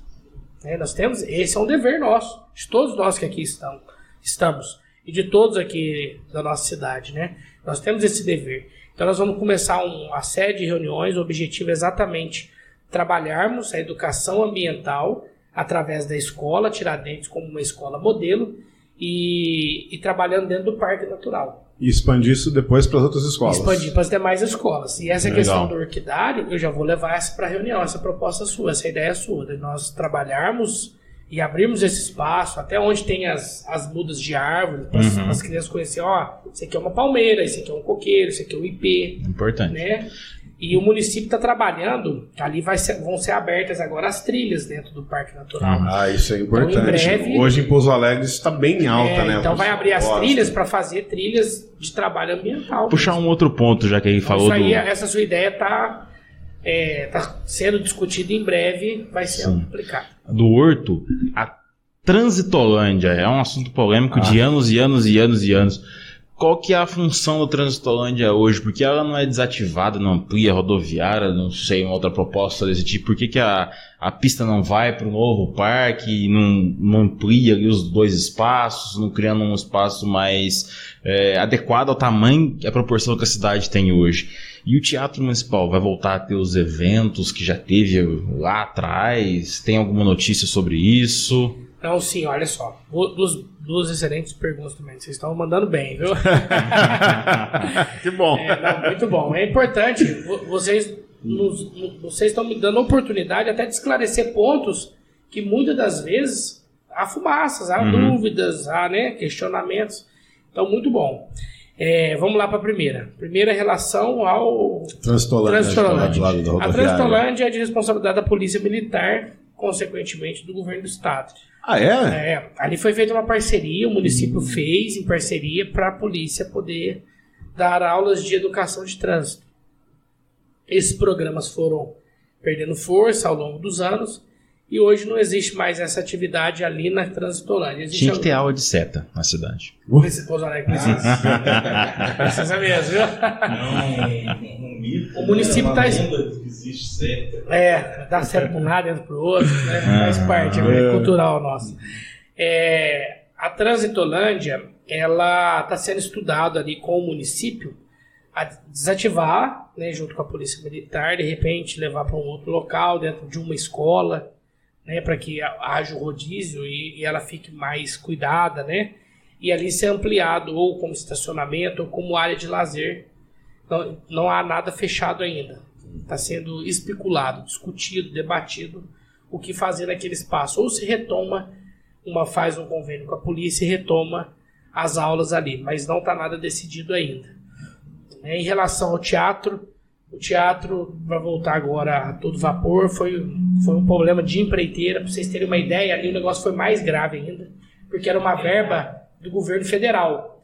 Então, quando existe uma verba do governo federal, do governo do estado, é quando há um convênio, o recurso ele precisa ser é, executado na íntegra do projeto. É como você, cidadão, que vai construir uma casa e pega o financiamento lá na Caixa e faz as, as obras por etapa. Se você mudar o projeto, a Caixa não paga e a Prefeitura não aprova o projeto. Então, o convênio é semelhante. Existe um projeto para ser executado, foi feito de, em desconformidade com o projeto, e ali o, o município, na época, utilizou o recurso para pagar outras coisas, e ali tornou-se uma bagunça administrativa. E isso fez com que o município tivesse que devolver o recurso total de volta. Então o município devolveu os 800 e poucos mil reais, teve que terminar a obra. A obra tinha inúmeras irregularidades, serviço, desculpa o palavreado, porco, mal feito. Então o município teve que licitar de novo, teve que pagar a obra praticamente quase que toda. Vocês terem uma ideia, o teatro está pronto, pode funcionar. Deu uma chuva, Caiu. a água caiu em cima do Não. principal piano que tem. E o cidadão filmou, ficou filmando um tempão ao invés de ir lá tentar tirar o piano. Né? Então, infelizmente, houve atrasos, e com esses atrasos, como era uma verba, o município tinha que fazer e prestar conta. E nisso o município teve que pagar multa, a obra ficou parada por conta de ser verba do Estado, ó, para, não vai fazer. E foi um, um brole. Foram cinco anos de mandato brigando para entregar o teatro e foi, conseguimos entregar apenas o ano passado, depois de muita briga e depois do município investir o dinheiro total de recurso público e devolver na integralidade, mais juros e mais multa, o valor do convênio. Eu lembro prejudicou, naquela época ali, prejudicou o um setor que tinha pequeno ali no centro, mas existia, somente naqueles casarões, naqueles becos ali em volta, que existiam uns bares com esse viés mais hipster, né, que é a expressão, que era mais de estudantes, mais essa galera que, que gosta dessa cultura. E tinha uma, uma vidinha que rolava ali, ainda já tinha aquela dificuldade de divulgação, mas ali tinha um meio cultural que rolava em torno Obrigado. do teatro ali, que vinha às vezes do, próprio conservatório, e vinha desses eventos que já eram do Estado, que vinham para cá e, e, que sumiu, e, porque demorou tanto tempo, meio que morreu. É. Existe expectativa de, de, trazer de volta essa... Existe, o município está trabalhando nesse sentido através da Regina, que é a superintendente, e com apoio do Conselho da Cultura. Então, existe sim algum, algumas ações a, médio, a longo, médio e curto prazo. E eu creio que agora, nessa pós-pandemia, né? Nós não, não saímos dela toda, Exato. Né? mas nós estamos num cenário muito melhor. Eu creio que esse espaço que a pandemia, essa lacuna que a pandemia deixou, ela fomentou dentro das pessoas o um interesse maior em espetáculos, em peças teatrais, em eventos esportivos, em balada, em tudo. As pessoas começaram a querer viajar mais. O povo está carente, né? Exatamente. Então eu creio que o desafio é esse. Pegar esse momento. Pegar esse momento de fomento, de aquecimento e começar a oferecer o espaço bons eventos, eventos, eventos de qualidade. E se nós conseguirmos fazer isso, tem tudo para dar certo. A população abraçou a tendência é só crescer. Uhum. E o foco nosso, o foco da administração, do prefeito Rafael, que deixou o mandato, do atual prefeito Coronel Dimas e do nosso time lá na Câmara Municipal é exatamente esse trabalhar o viés do fortalecimento cultural, gastronômico, o turismo, trabalhar muito forte o turismo, atrair pessoas para cá, para conhecer a nossa história, conhecer a, a, a, os nossos costumes, a nossa, a nossa gastronomia, o nosso artesanato, as nossas riquezas naturais, são inúmeras. E eu passei a conhecer de fato depois que eu comecei a pedalar. Eu comecei a ver coisas que eu não imaginava que tinha em Pouso Alegre. Então nós temos um potencial altíssimo e agora nós vamos pegar todas essas ferramentas que estão lapidadas e vamos tentar operá-las da melhor forma possível para que esse momento que nós estamos vivendo agora de aquecimento a gente possa extrair o máximo de benefício para a nossa população. Tanto Show. na questão econômica, mas também no entretenimento e lazer da população que mora aqui. Ô, Leandro, aí vou aproveitar esse gancho todo aí. O Leandro não tinha falado da Transitolândia. Havia um projeto de mudança da rodoviária, da atual rodoviária, né, para outro ponto da cidade e que ali o espaço da rodoviária se tornar um prédio administrativo, né, para é, Tipo cidade unificar, né? administrativa, né? tipo cidade administrativa, para unificar o servi o, o- a, secretaria, os serviços públicos. É, isso aí está em andamento ainda? Não está? Como é que está? Existem estudos, né? Com o plano diretor, o município ele, é, ele estudou onde, através da, é, da Universidade Federal de Itajubá, a Unifei, eles fizeram um estudo do município. Olha, o município está crescendo muito para a região sul. Nós temos que equilibrar isso para que outras regiões da cidade possam desenvolver. E nisso, existem projetos de levar elementos públicos para determinadas regiões, exatamente para fomentar e desenvolver outros lados da cidade, para que toda a cidade cresça de forma organizada, que é o principal, e cresça de forma ordenada, né? É, de forma conjunta. Não desenvolvendo apenas um lado e deixando o outro, em detrimento de outro. Então, com o plano diretor, existe sim planejamento de, de uma nova rodoviária no futuro, isso tudo dentro do PPA, que é o Plano Plurianual, Plano de Ações do Município, né? que interliga com a LDO e o, o orçamento. E também ligado totalmente ao plano de governo. Então, existem sim projetos, planejamentos futuros. É, nada para agora, nem para muito longe. Né? É, o município ele tá num- tem projetos que já estão sendo executados a curto prazo. Nós temos uma avenida importantíssima. Opa, quase derrubei. quase dei prejuízo. Tá tenso aí. É, Quase, que, é. quase que a gente aparece no Faustão. É, e, e- e no, no Faustão ainda vai de, quase que eu apanho aqui, né? Porque o equipamento é caro. Nós temos uma avenida próxima aqui que vai sair, que é o Faisqueira, Avenida Faisqueira, que já vai dar um, um, um boom para essa região, que vai ajudar a fomentar aqui o crescimento dessa área, vai melhorar a mobilidade urbana, vai melhorar o trânsito, vai dar mais qualidade de vida das pessoas, porque ao invés delas ficarem uma hora e meia no trânsito aqui, estressando para chegar aqui na rotatória. Aqui da é brabo. Beleza? Ela vai ter uma avenida expressa, que ela já vai sair da perimetral e já sai no eixo ali No do eixo centro, Lisboa, né? é. Uhum. Então, assim, são ações que vão melhorando e vão desenvolvendo a região. Então, existem ações que já estão acontecendo, que vão acontecer né, no futuro e que têm o objetivo de organizar a cidade. Tem outras ações acontecendo que ouvi por aí, né? Tem uma rodovia nova saindo na rotatória da DIC, ligando lá no São José do Pantano, Cajuru. E aproveitando que eu ia falar sobre esse, esse projeto, foi falado de uma nova DIC, que não sei porque seria uma DIC que não tem área de alagamento aqui, na nas costas aqui do Bela Itália, ligando aqui no Bonanza, aqui. Bonanza patrocina nós. E aproveitando que nós estamos perguntando de muitas obras, o aeroporto não sai mais mesmo? Vamos lá. Primeiro, três de uma vez, nossa senhora. Eu já perdi, né, não? a primeira, a cachola é grande. Ah. Tem muito dica. Ele tá só anotando ali, ó. É. O- é, ali na, no Dica. Cajuru, Certo. vai ser feita uma avenida ligando ali o Cajuru na entrada ali do bairro São João. Ali tem um bairro, que tá, um loteamento, que vai ser lançado ali. Então, em contrapartida, uma parte dessa avenida para melhorar o fluxo de trânsito fica por parte, fica a- a- por conta do empreendedor. Isso ajuda o município, né? É uma responsabilidade que o município teria que fazer, mas ele ele divide com o empreendedor que vai lucrar naquela região. Então ele faz uma parte, o município faz outra. Então existe uma avenida que vai ser feita ali e existe ali um estudo para ligar lá na, na UNA DIC 2. Então ali Uma patrocina nós. está sendo a UNA parceira, está sendo feito esse estudo. As pessoas têm a mania de falar DIC. E a DIC é quando há contenção. Igual ali no Faisqueira não é DIC, ele é uma avenida. Eu acho que a ideia era, era uma rodovia aqui na, na BH Tag, eles chamaram de DIC, cara. É. É, na- na- aconteceu o dia eu estar olhando. É, E virou, virou, E- virou existe comum. ideia, existe propostas, não não tá nada batido, Sim. não tem nada oficial, mas Aham. existe ideias e propostas de uma avenida ligando o Bela Itália direto na, na, na, Na rodovia. Esse, Nova, é, esse né? projeto. São ações que vão melhorando. Que né? passaria bem. Ouvi dizer, né? Passaria lá o Bela Itália, Sim. Pão de Açúcar. Mas olha só para você ver, o município.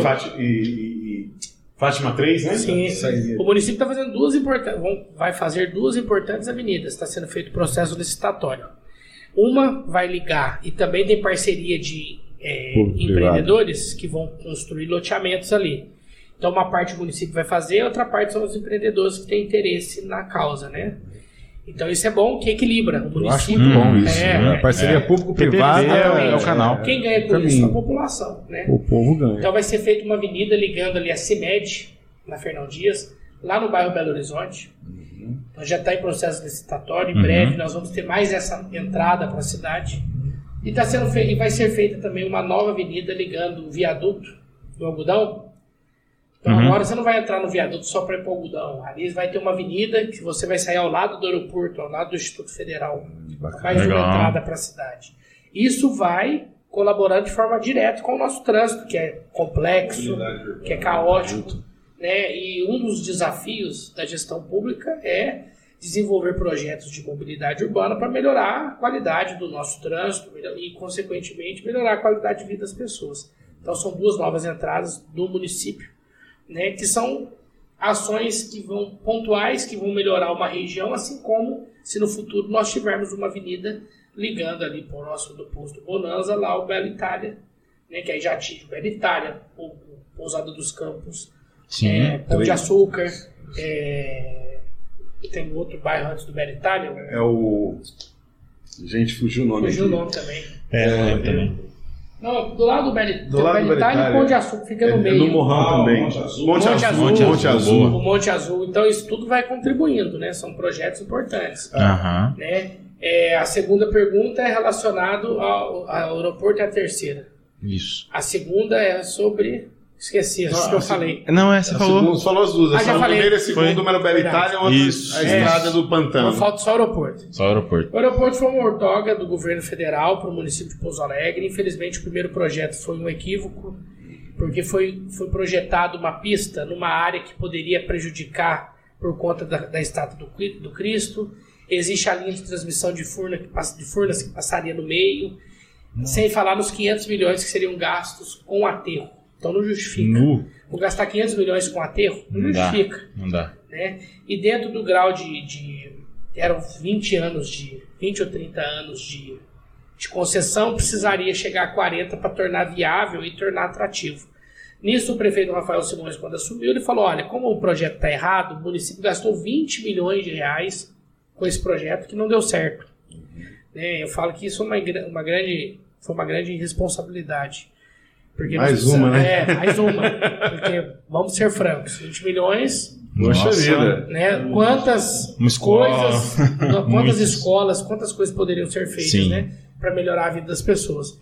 Então o Rafael falou: não, nós vamos fazer um projeto novo para tentar não perder, mas nós não vamos pagar um real. Nós vamos abrir o edital, se aparecer empresas interessadas, a empresa que ganhar, ela faz o projeto e executa a obra. E nisso apareceram algumas empresas, apresentaram um projeto mudando o local, saindo da região ali do, do bairro. Não é. Cruz Alta. Curralinho Uhum. e indo para a região próximo ao Cajuru, né, que sairia da rota do Cristo, sairia da rota da linha de transmissão aonde a pista foi, e desde então está parado no, no governo federal a questão se aumenta ou não a ortoga, né, a concessão para a iniciativa privada explorar economicamente. Né, o ex-secretário Dino Franciscato se empenhou demais, né, grande Dino, é um ícone aqui no nosso município, ele se empenhou demais nesse projeto, mas infelizmente a burocracia que tanto atrapalha e atrasa o nosso país segura não só esse projeto, como milhares de outros. Porto Seco também, né? É, o Porto Seco nós temos aqui uma empresa que, que faz, é, opera de uma, de um... É uma operação menor, mas desenvolve um trabalho de Porto Seco, mas se nós tivéssemos uma legislação mais leve, que de fato estendesse a mão para o empreendedor não desse tapa, nós teríamos aí uma, um- uma potência industrial, não é Muito. Pouso Alegre não, é no Brasil. Brasil inteiro. O Brasil teria certeza. aí é, uma- seria uma potência industrial muito maior do que hoje é, né? E a gente perde investimento para o exterior, para países vizinhos e exatamente porque o Brasil ele está lá embaixo na lista de países liberais no sentido de não colocar empecilhos na vida do empreendedor. Exato. né? Hoje nós temos legislação aqui que pede tanta coisa, mas tanta coisa para o empreendedor. É, Não sabemos É, ele fala assim, ó, vou largar a mão e vou trabalhar na informalidade. É, vou trabalhar verdade. na informalidade. Né? Então, nós precisamos evoluir. Acho que o governo do estado de Minas, através do Zema, começou. O Rafael Simões, junto com o Júlio, secretário de Finanças, o ano passado, Cara, abraçou, fechou o convênio com o governo do estado, que é o é, que tem por objetivo desburocratizar. Uhum. É, na época, a comissão de administração pública, ano passado, que, é que era composta por mim, que era o presidente, o Oliveira, que era o relator, e o Igor, que era o secretário, nós começamos a trabalhar na Câmara a desburocratização do poder público, em parceria com a Secretaria de Finanças. Eu quero parabenizar aqui o secretário Júlio Tavares e todos os servidores públicos E, da e Secretaria. eu dou, e eu dou aval nisso aí, porque eu sou contador há 20 anos. O único secretário que chama os contadores para conversar, para pedir opinião, para debater as questões de alvarás e tudo mais é o Júlio. Ou melhor, é, é- é o Júlio ainda, né? É, o Júlio ainda, não foi. Eu digo que é, eu não me recordo disso acontecer. Sim. Então, E o Júlio, ele, ele motivou os funcionários a montar um manual interno para tentar tirar tudo que pudesse em relação à burocracia. E avançou bastante. muito, muito, E muito. tem mais coisas boas para vir por aí, né? É a mesma pegada do Dimas, então eu acredito que nós vamos avançar ainda mais. Né? E o nosso Estado, é- é- é- e o apoio do governo. O Gilmar é também, né? O Gilmar que tá na sala Sim, do empreendedor Gilmar- também, Gilmar tem que tirar o chapéu para ele, viu, cara? Eu falo que ali, ó, o, o Júlio, na Secretaria de Finanças e Administração, que é uma secretaria importante, é duas em uma. Ele trabalha a questão administrativa, que, que versa toda essa questão burocrática, e a questão da finança. Ligado ao Gilmar na sala do empreendedor, que é a parceria com o governo do estado. E Isso tem facilitado muito. E com o apoio da Secretaria de Planejamento com o Renato, ele casou, foi um casamento perfeito, que tem dado frutos positivos. Mas nós temos ainda alguns desafios para vencer. Isso, o que, quem nos impõe? A própria legislação, que é pesada. Então existe uma equipe que está trabalhando forte nisso. Em breve, eu creio que nós vamos avançar um pouco mais em relação à desburocratização dentro do nosso município. Muito bom, tomara. Não, tá quase chegando a hora daquela pergunta, hein? Tá quase. Tá Mas quase. é, antes daquela pergunta, eu quero fazer mais uma, a, a última em relação à infraestrutura aí. É, DIC 1. Projeto inicial era que ela se ligasse ao distrito industrial. É. Isso não aconteceu. É, eu vejo assim, eu não, não tenho ou- ouvido falar de planos. Já vi pessoas falando, ah, é por causa do meio ambiente. É, teve um embargo do Ibama, falaram. É, teve né? embargo do Ibama e tal, tal, tal. Uns falar, ah, não sobrou dinheiro. Você tem, ó, ó, ó, sabe mais ou menos explicar como que tá, se existe ainda Esse essa projeto- possibilidade esse, ou não. Esse projeto é, é fundamental para o desenvolvimento daquela região. Até o, o projeto principal da DIC 1, poucas pessoas sabem, mas ela tem duas pistas. Ela faz um eixo ligando ao distrito industrial e um outro eixo ela encaixa na Avenida Gil Teixeira. Sabe onde é a Avenida Gil Nas Teixeira? costas da Unilever. Nas- é, Não, não. mais para frente. pra frente. Do Jatobá. No Jatobá. A avenida, a avenida principal do Jatobá, ela liga prefeito Olavo Gomes. O projeto dela seria ligar prefeito Olavo Gomes a DIC 1. Essa eu não sabia. Não sabia também. Legal. Então, por exemplo, você legal. entraria ali, já pegaria a DIC 1, lá na perimetral. E também ela, faria um eixo. Então ela iria até o Jatobá e até o distrito. Você teria as duas opções. Né? Ela marge, fazer a margem ali. E, e dentro do projeto, no Califórnia, ele ligava a avenida lá no, no Santo Expedito, que fica ali próximo também. E a- a- a- o eixo, né, a pista que chegaria no Jatobá, passaria ali por trás. O Califórnia também encaixaria na DIC. Então, é, como- além, de, além de ser uma obra muito cara, porque vai ter que ser feito pontes, pontes são caríssimas, e ser uma obra cara, existe também alguns embaraços ambientais. Que alguns prefeitos lá atrás tiveram interesse de trabalhar, outros não, e isso foi se perdendo ao, te- ao longo do tempo. Né, foi reacendida essa chama novamente. O Rafael tentou um projeto para fazer a segunda ponte lá na onde já existe uma, na primeira ponte ali no Rio Mandu, da DIC, onde liga o Rio Mandu e o Sapucaí. né? Pô, Isso. aquilo é um absurdo, É. né, cara? É, Então Uhum. o município, ele tem, o município ele né? tem intenção sim de no futuro Uhum. trabalhar esse projeto. É, não sei se, se já para esse mandato, Mas é algo que o município está trabalhando e projetando para um futuro próximo. Hum, interessante. Quem sabe, vamos lutar, quem sabe a gente consegue nesse mandato. Mas é algo que nós não podemos prometer, porque existe uma série de fatores Sim. que dificulta e burocratiza a, a finalização dessa obra. É, Weber, porque- Weber, eu- você, eu falo Weber. assim mesmo porque é, aquelas questões é, ambientais e tudo mais, não sei que seja algo muito grave mesmo, porque isso aí se resolve. Sim. Você faz alguma permuta, Eu acho assim, ó, nós é? temos alguma que preservar coisa. ao máximo o nosso O ambiente, máximo. o meio ambiente, não resta Uhum. dúvida. Mas nós temos que buscar um equilíbrio, né, para que é, não é prejudicar, mas que um não entre Que o impacto seja o mínimo possível. Exatamente. né? perfeito sua Alguém mesmo no fim da DIC 1, se você observar o Ipiranga ali, cara, uma pontezinha muito pequena ligaria os dois bairros, porque dá pra você ver ali o fim de É uma. verdade. E o Ipiranga, o bairro Ipiranga, ele, uma parte do bairro, uma gleba da, da- de terra, ele Uhum. precisa passar por regularização. Né? Por que regularização? Uma época, um vereador falou, ah, o bairro é clandestino, os moradores ficaram até chateados. E a palavra certa não é clandestino. A palavra certa é regularizar. É, o bairro precisa estar regularizado né, existe no passado o proprietário da gleba ele vendeu de forma indiscriminada lotes de 200, de 100, de 500, de mil Tudo fora dos É. padrões, né? e não se deixou ali a, a largura correta da- das ruas, o escoamento para água, esgoto, nada de infraestrutura. Então os moradores eles tiveram que ir ali com muita luta fazendo o seu poço artesiano, a sua fossa séptica. E assim, ele teve que montar uma estrutura e nem todos têm condições. E, e o Ministério Público ele foi e atuou. Falou, não, tá errado. Nós, alguém precisa ser responsabilizado. Ou o, o que vendeu a gleba e o que comprou. E ali virou uma ação no Ministério Público, o que trava até hoje o município de poder agir de forma mais direta ali. Cara, É. eu, acho, eu acho um absurdo um negócio desse, bicho. Porque, tipo, pô. Do ponto de vista legal, faz sentido. Não, não eu, eu entendo, mas mas tá. porque- Eu, eu entendo a questão da responsabilização, Uhum. certo? Mas.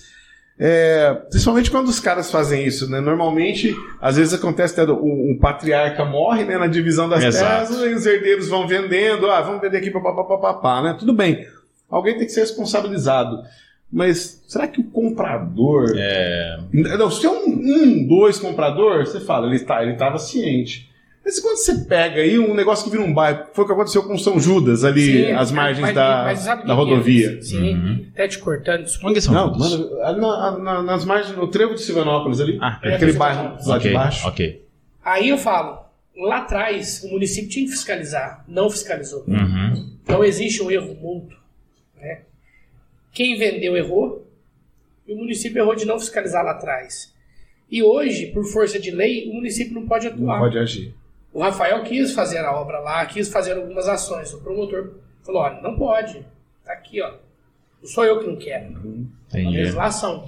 Então, existem embaraços no poder público Burocracias. é, que Precisa, muitas das vezes nos, nos impede de fazer algo que é necessário, algo que é desejo de quem está no posto, né?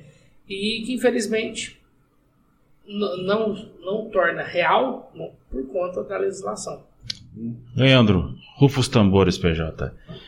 Veja bem, você falou lá atrás de escolhas, de, de como você começou, de como você caminhou nessa trajetória política, e há algum tempo, não só eu como Cássio, como PJ, como o do lado aqui também, com certeza ouviu falar que você é um dos próximos possíveis candidatos a prefeito de Pouso Alegre. Pouso Alegre. O que você tem intenção, o que tem de verdade nisso? Você vai ser candidato a prefeito mesmo? Qual vai ser seu número pra gente votar em você? Bom, Fale mais sobre isso, fale mais sobre isso. Eu, já, É. eu já escutei gente até.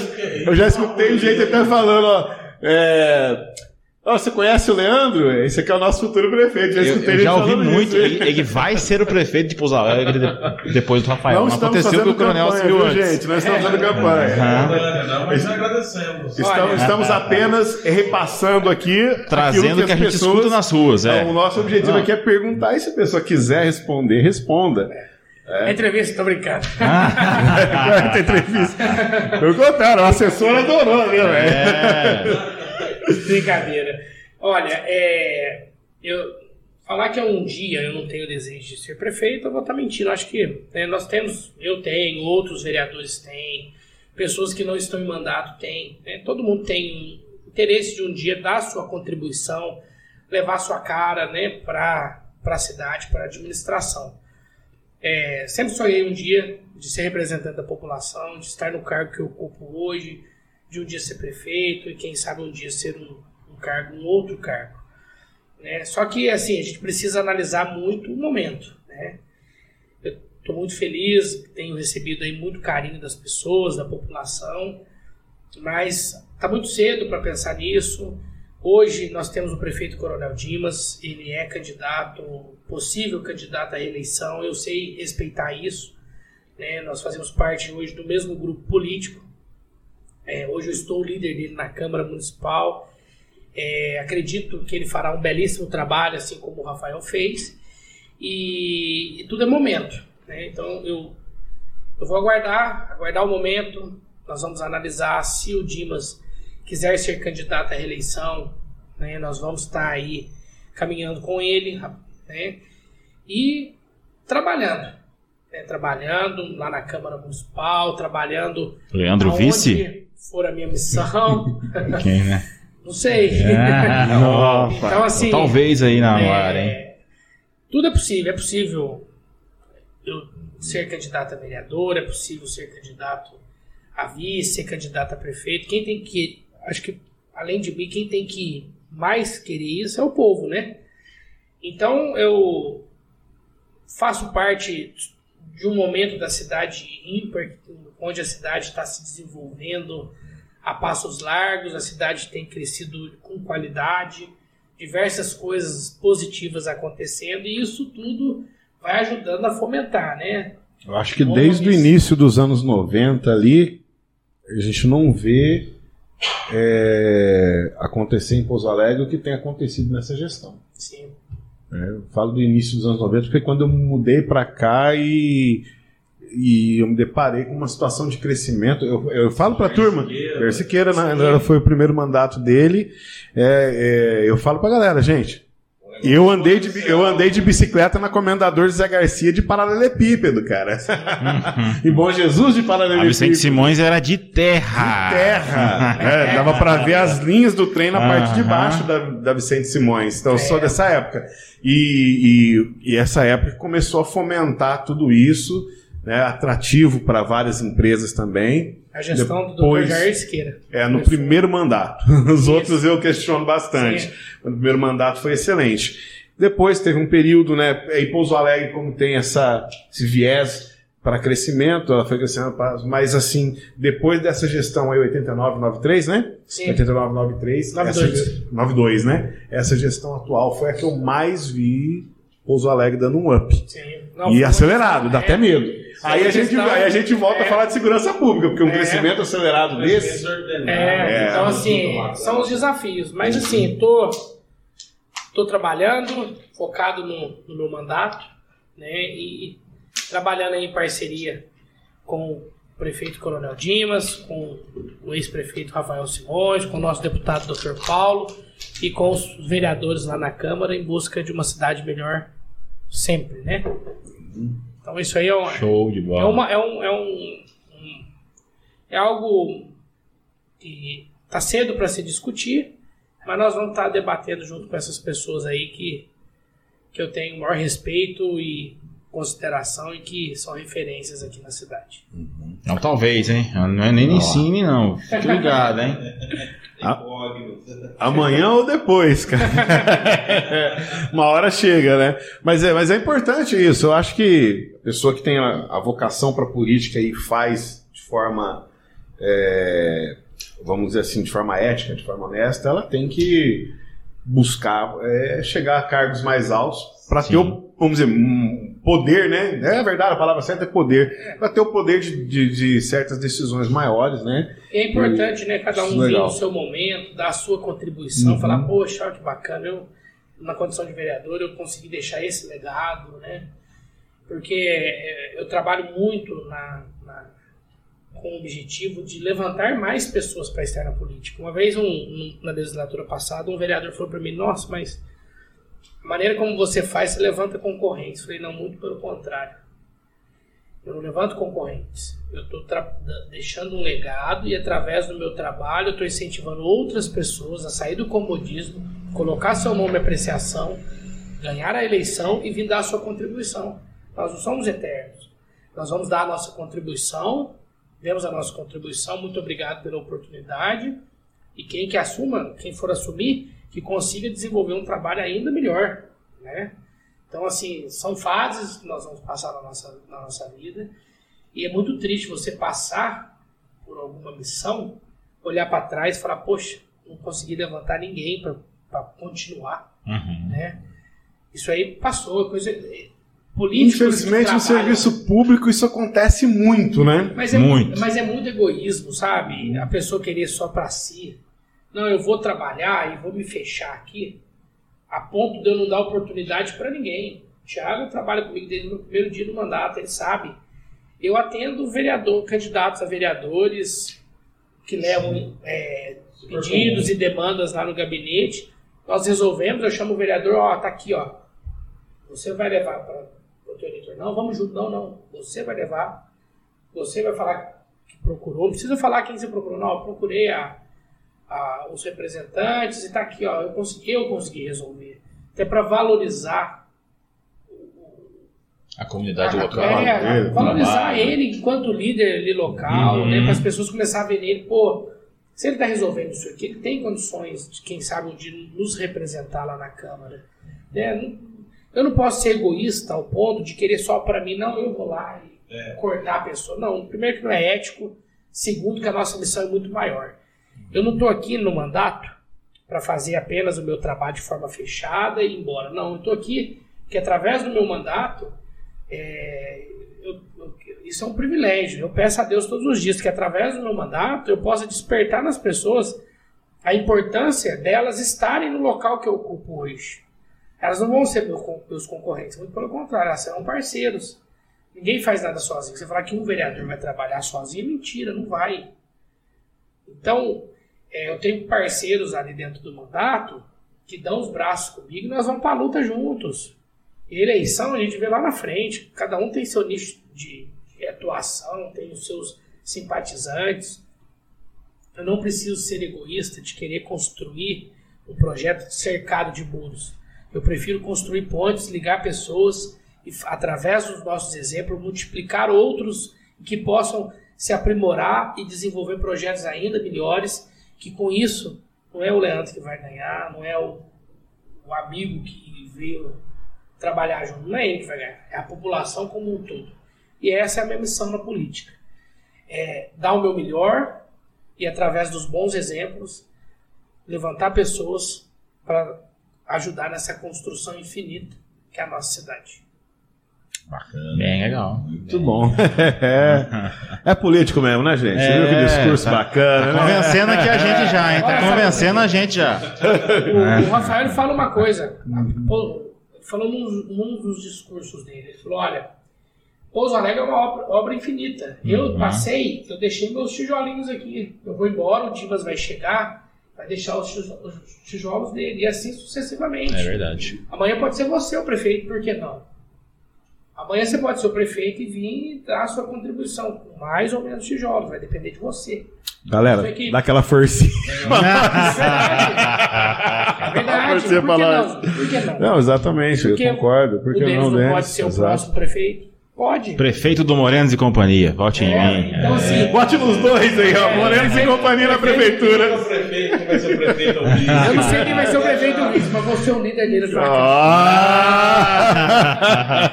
então é isso. É, é levantar pessoas e demonstrar a elas que ao invés delas ficarem no Facebook, no seu sofá, no conforto da sua casa, xingando no uhum. Facebook, muitas das vezes falando bobagem, uhum. que elas possam se aprofundar, sair da sua, do seu conforto, da sua zona de conforto, e lá pôr a mão na base e falar: eu ajudei com esse tijolo, é um tijolo, mas eu que ajudei com esse tijolo. Show, verdade. O que, que, você pensa, assim, mudando um pouco de esfera, né, mas nem tanto, o que, que você pensa das eleições desse ano? Então, não sei ainda, mas provavelmente o Dr. Paulo vai ser candidato novamente a deputado estadual, Rafael deputado federal. É, Fala-se no Bilac Pinto a vice-governador. É, é- é- isso seria ótimo para Pouso Alegre. Rafael, pré-candidato a deputado federal. Dr. Paulo, pré-candidato à reeleição. Bilac, pré-candidato ao governo. O sul de Minas estará Amparado. 100% amparado. E o senador, os- os- o Paulo Brant é pré-candidato a senador com total ligação com o sul de Minas. Fundamental, importantíssimo para nós. Família inteira, É. pensando no sul de Minas. É, se, se, os, se os moradores do sul de Minas analisarem a fundo, eles vão votar em candidatos do sul de Minas. Então aqui, é, Minas Gerais é enorme, é maior que muitos países. Sim. Uh! Então, às vezes, o deputado, por melhores das intenções que ele tem, é difícil para ele, lá um deputado do norte de Minas, dar um suporte mais próximo no sul de Minas. Ele pode contribuir, pode ajudar e pode dar atenção, mas ele não vai conseguir ser presente nas duas regiões, porque geograficamente é difícil. Eu acho que geograficamente a gente tem a questão da distância e a questão é, da necessidade da cultura da região, né? Exatamente, exatamente. O sul de Minas é diferente do- da região metropolitana de, do estado, que é diferente do Vale do Jequitinhonha, que é diferente do Triângulo Mineiro, que é diferente do Vale do Laço, que é diferente lá do, da região do norte de Minas, né? Então, enfim, é, Vale do Mucuri, tem várias regiões, várias realidades diferentes.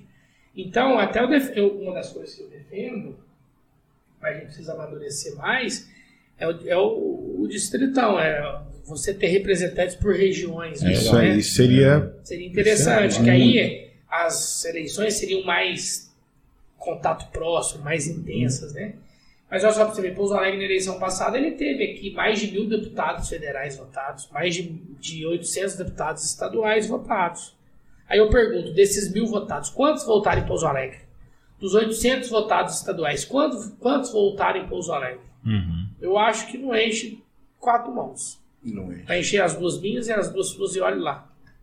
Né? Olha lá. Eu Eu olho lá, muito que- lá ainda. Então, assim, eu tô sendo bem otimista. Porque Então- normalmente quando um deputado vem visitar a cidade, né, sai nos jornais e tudo Sim. mais, e a gente viu pouco disso, e, E- é e aqueles olha, de eu sempre, né, o Bilac eu- Pinto e outros, É, né? Numa são- das eleições, eu os vou- tradicionais, né? é, numa das eleições, uma das minhas primeiras eleições, eu votei num deputado federal de outra região.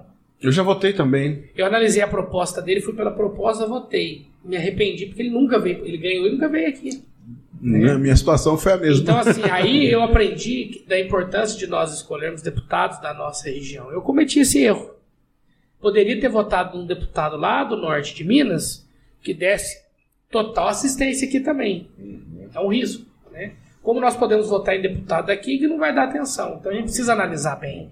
Então é importantíssimo que nós, enquanto sul do estado, a gente escolha deputados, candidatos a deputados aqui da nossa região. Isso fortalece o sul do estado, fortalece os nossos municípios. A nossa região passa a ter voz ativa de mais deputados na Assembleia e na Câmara Federal, e com isso é mais recurso para a saúde, é mais recurso para a educação, é mais recurso para a infraestrutura, e, consequentemente, nós temos mais qualidade no atendimento do hospital, mais qualidade nas nossas escolas e nos falei hospital no, no singular, mas os, os, os hospitais aqui do, Uhum. Do sul de Minas. do sul de Minas. Mais qualidade nas nossas estradas. Então é fundamental. O nosso voto é importantíssimo. E espero que, que o nosso estado seja mais bairrista e vote em candidatos da nossa região. É muito É, eu tenho adotado a postura de votar em candidatos da região há algumas eleições, pensando justamente nisso. Olha o doutor Já- Paulo. né? exatamente. Não estou fazendo propaganda, porque isso é uma prestação de contas. Uhum. Ele destinou agora 2 milhões e 200 mil reais para as escolas municipais do, de Pouso Alegre. Destinou a verba inteira dele na- no ano da pandemia para o Samuel Libani, atendeu a região inteira. Então, é um deputado que conhece a realidade. exato. Um exemplo, um exemplo disso é quando a gente para e pensa. é, Varginha avançou em tal ponto, Postos avançou em tal ponto, você vai ver quem trouxe esses avanços. É um deputado tal, deputado tal. Exatamente. Postos tem, tem, mais, tem três, Varginha tem duas, Pouso Alegre tem que se ligar. Exatamente. Ficar, ficar esperto. E a gente vê tá a, num a diferença. economicamente maior que eles, né? Pois é. Exatamente, o nosso ICMS já chegou a ser maior. Que de Varginha, Poços, Itajubá e Passo juntas, Juntas. não são separados. Separados é muito maior. Mas já chegou a ser maior que as quatro juntas. Então você vê o potencial e a importância de Pouso Alegre para o estado de Minas Gerais, não é para o sul de Minas. Exatamente. Pouso Alegre é uma das cidades mais importantes do estado e uma das mais importantes do Eu país. não me recordo aqui se nós somos o nono maior PIB. Não, não é do sul de, de Minas, eu não lembro Se eu não me engano, é o sétimo. Sétimo. Agora, acho que os dados que eu tenho da Fundação João Pinheiro, acho que é de 2018 ou 19, estávamos em. É sétimo? É, é- é entre sétimo e décimo. sétimo, nessa décimo, mas casa. estava entre, eu, eu lembro do nono. O nono eu lembro, eu tenho certeza que era nono. Só não lembro em qual ano era da, dados da Fundação João Pinheiro. Então éramos o nono PIB. E, e- e eu fiz um trabalho também entre o comércio, Varginha, Pouso Alegre e Poços, né? E disparado, cara. A gente tem mais de 18 mil empresas aqui em Pouso Alegre. É, Pouso Alegre é fortíssimo. E agora, nessa era do microempreendedor, deu um salto enorme também. Nós, temos, nós somos no sul de Minas a cidade que tem o maior número de, de, de MEIs ativos. Sim. Então, Pouso Alegre é uma cidade diferenciada. É uma cidade forte. Infelizmente, equívocos de governos passados, de alguns governos, é, que se equivocaram e muito em algumas ações, prejudicaram o andamento da cidade, que nós tentamos recuperar. Né? E eu creio que os próximos prefeitos, né, os futu- os futuro da cidade, é, o Pouso Alegre vai crescer a passos imensos, não é largos, não, é imensos. E isso quem está falando não sou eu, não. Isso quem está falando é um estudo da Unifei que diz que Pouso Alegre facilmente vai chegar a 280 Uhum. mil habitantes Com certeza. numa projeção é, pessimista, Curto prazo, é. curto A, prazo. a gente está só atrás de postos aqui, né? Eu acho que, olha, o IBGE joga, joga É, abaixo. né? Joga abaixo. Eu creio que Pouso Alegre, juntando de fato quem mora aqui, eu creio que Pouso Alegre já esteja, se não igual, já passou posso. É, é que tava uma diferença, se não me engano, aí na faixa de aproximadamente 20 mil. Já diminuiu, Já já, tá em diminuiu. 12. Né? 12 mil. Então eu 12, creio 15 que. Ah, Vamos pegar posse de pozão, vamos pegar caldense. E a Caldense é parceiro do Pousão, hein? É, parceiro. Eles não gostam do time de Varginha, né? O time de Poços da Caldense tem uma rivalidade com o time de Varginha. E o Pouso Alegre Futebol Clube tem uma rivalidade com o time de Varginha também. Mas eu tenho. Mas isso é, é extremamente. Mas isso é extremamente é, saudável para o mundo do futebol. nossa, É. com certeza. Imagina só, o Pouso Alegre, nós falamos disso ontem. Né? Ontem eu participei de um, podcast do Neném. Sim. Eu e o Felipe, árbitro. Abraço, Adriano. Queremos você aqui. É. Esse aqui. Nós vamos marcar um com ele aqui também. É, nós vamos, nós, vamos, nós vamos estar lá em breve E também. vocês vão lá também. Lá. Hoje é aniversário do Neném. Ah, é? Oh, parabéns, parabéns. Neném. Ó, Bom, hoje, é, semana passada foi. É, parabéns. Verdade. O, eu tive com o Felipe Lima, que é meu amigo de infância, crescemos juntos. Hoje ele é árbitro, apitou a final é, Cruzeiro e Atlético e é de Pouso Alegre. Crescemos juntos lá na região do Foch. E ele falou uma coisa que eu concordo com ele. Falei, ó, Pouso Alegre tem Santa Rita, o time Santa Ritense é time irmão do, de Pouso Alegre, Uhum. né? Eu vi até um post deles recentemente. E Não, o- aí o Santa Rita Felipe. tava vindo. E o Felipe falou: visão. olha que legal, já, já pensou? Sul de Minas, com Pouso Alegre forte, Santa Ritense forte. Hum. E daí nós estávamos falando disso. E agora, nós batendo papo nesse sentido, fala, imagina Pouso Alegre na primeira divisão como tá, Santa Ritense chegando na primeira divisão do Mineiro. Aí vem o VEC de Varginha na primeira, o Caldense que já está na primeira. O Rio Branco de Andrade está reformulando. Então, já pensou? O Rio Grande. Cinco times do sul de Minas na primeira, tendo jogos aqui na região, trazendo pessoas de tudo quanto é canto. Ué, Pouso Alegre e Atlético, veio Atleticano de Belo Horizonte, ônibus pra cá. Sim. Aonde eles vão comer? Aonde eles vão comprar? Onde eles vão dormir? Aqui na cidade, no, é no hotel da cidade. Vai comprar no barzinho, no restaurante, às vezes de bairro, de centro da cidade. Vai colocar recursos aqui dentro da cidade, vai circular dinheiro. Então é importantíssimo. Então essas coisas a gente precisa torcer para o sucesso de todos, que consequentemente o sucesso ele é coletivo, né? Ninguém cresce sozinho. Isso aí. É isso aí. Cássio Lima.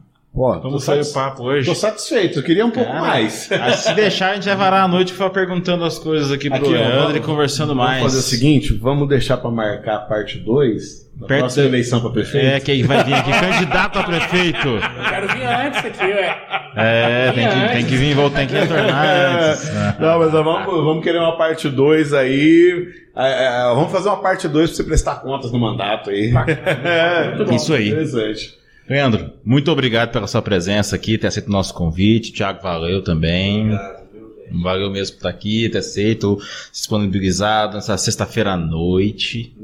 É, mentira, sábado de manhã, Sábado pessoal. de manhã. Que isso? É. Eu também ó, agradeço muito. Foi um convite assim de primeira, lá, lá no, a gente estava no Rosão no campeonato. Inclusive o Wellington teve aqui com a gente lá no campeonato de, de esportes de artes marciais, né? Lá, a. Falei com ele na hora. Falei, não, falei, vamos lá no podcast. Ah, tá. Depois ele falou, o Igor foi lá já, né? Falei, foi, veio também. Falou, Igor, tá devendo uma- mais uma visita pra gente. É, Igor, aqui, tem que voltar, hein? Tem que voltar, a gente tem muito que conversar agora. Abraço ao Alexandre também. O Alexandre falou na orelha do grande que eu sei. Alexandre O Parceiraço. Alexandre é gente boa demais. É isso aí, eu quero agradecer viu, a oportunidade. É um prazer imenso né, estar aqui ao lado desse Esfera, que me deram a oportunidade de esclarecer pontos importantes e fundamentais. Deu a oportunidade das pessoas que ainda não me conhecem saber um pouquinho da minha história, da minha origem, do meu trabalho lá na Câmara Municipal. E foi um bate-papo que nós estamos aqui há um tempão, eu nem vi a hora passar. Né? Foi rápido mesmo. Foi fundamental, foi muito gostoso, foi uma- um ambiente muito agradável. né? A recepção foi muito bacana desde que eu cheguei. E aquele dia que nós encontramos, né? Você me abordou lá no, no evento do Wellington, né? Com muito carinho e consideração. Então pode ter certeza que quando quiserem pode me chamar. Vou estar aqui, pra, pode me perguntar o que quiser para debater com muita transparência, né? Que eu acho que isso faz com que o público tenha mais afinidade ainda com o programa, que é um programa limpo, transparente, um programa é, sincero, olho no olho, né? Pô, a dúvida nossa é essa. Não tem ali aquela. Você viu que o nosso diretor ali participa também. É. nosso diretor É. ali. de ver. Questionou é isso mesmo, isso é muito legal, sabe? É, e comigo é assim, não tem censura não. Pode perguntar o que quiser, o- o- e nós estamos aí. Se eu não souber responder, vou ter humildade de falar, olha, eu não tenho domínio nesse nesse assunto, mas pode ter certeza que eu vou buscar as informações para poder é, trazer a verdade dos fatos aqui para todos que acompanham esse podcast importan- importante e, e que está somando muito aí aqui na nossa cidade. Espero voltar mais vezes. Vou aproveitar para fazer um convite aqui para os três, né, e para o parceiro nosso que estava aqui também antes, o Stanley. Stanley. Stanley, para vocês ir lá na Câmara Municipal, conhecer meu gabinete, tomar um café comigo lá, com o Thiago, com o Fabrício, que é meu outro assessor, conhecer o nosso dia a dia ali, né? Saber ali como funciona as ações dentro da Câmara Municipal. E quando eu fui presidente da, Câmara, eu ativei a autoridade por um dia, que é levar as crianças para o mandato e um dia elas serem vereadoras junto comigo. Eu vou tomar as decisões e elas vão tomar as decisões também. Fica o convite para um dia vocês acompanhar a minha agenda. É uma agenda bem. Todos os dias eu busco aproveitar o máximo o tempo, administrar da melhor forma possível e utilizar da melhor forma esse instrumento para atingir meu objetivo. Convido vocês um dia para, se vocês não conseguirem o dia todo, um período do- dia, participar do meu mandato e conhecer o dia a dia do, do vereador. É Legal, é legal. muito Pode marcar lá, Thiago, que eu vou. Estaremos, estaremos, estaremos viu? lá. Quem sabe a gente pode fazer um dia esse, esse vocês rodarem comigo e, e a gente fazer um novo encontro aqui para falar dessa experiência, Legal. né? Legal. e dessa desse al- algo novo, quem sabe desperta em vocês o interesse de um dia serem vereadores, por Porque não? gente gera até um conteúdo, alguma coisa assim. Podemos? Podemos, sim, sim. Vai ser um imenso prazer, de verdade. E é uma oportunidade da população também. Gerar o conteúdo vai ser legal. E, né, É, gente que as pessoas querem mudança, as pessoas querem uma revolução, mas infelizmente elas não entendem, algumas pessoas deixam de participar, não entendem, não, não focam. Tem que entender o jogo, como funciona, onde reclamar. exatamente, a Então, quem A reclamar. quem reclamar. Interessante. É isso aí. É isso aí. É isso aí. Leandro, obrigado mais uma vez. Thiago, Tiagão, obrigado. mais uma vez. Viu, gente? PJ, nosso diretor, aqui. PJ, nosso diretor. Stan é nosso brother. Tamo junto. Galera, um grande abraço pra vocês. Valeu. Aguardamos vocês no próximo sábado. Tchau, tchau. Tchau, tchau. Tchau, tchau.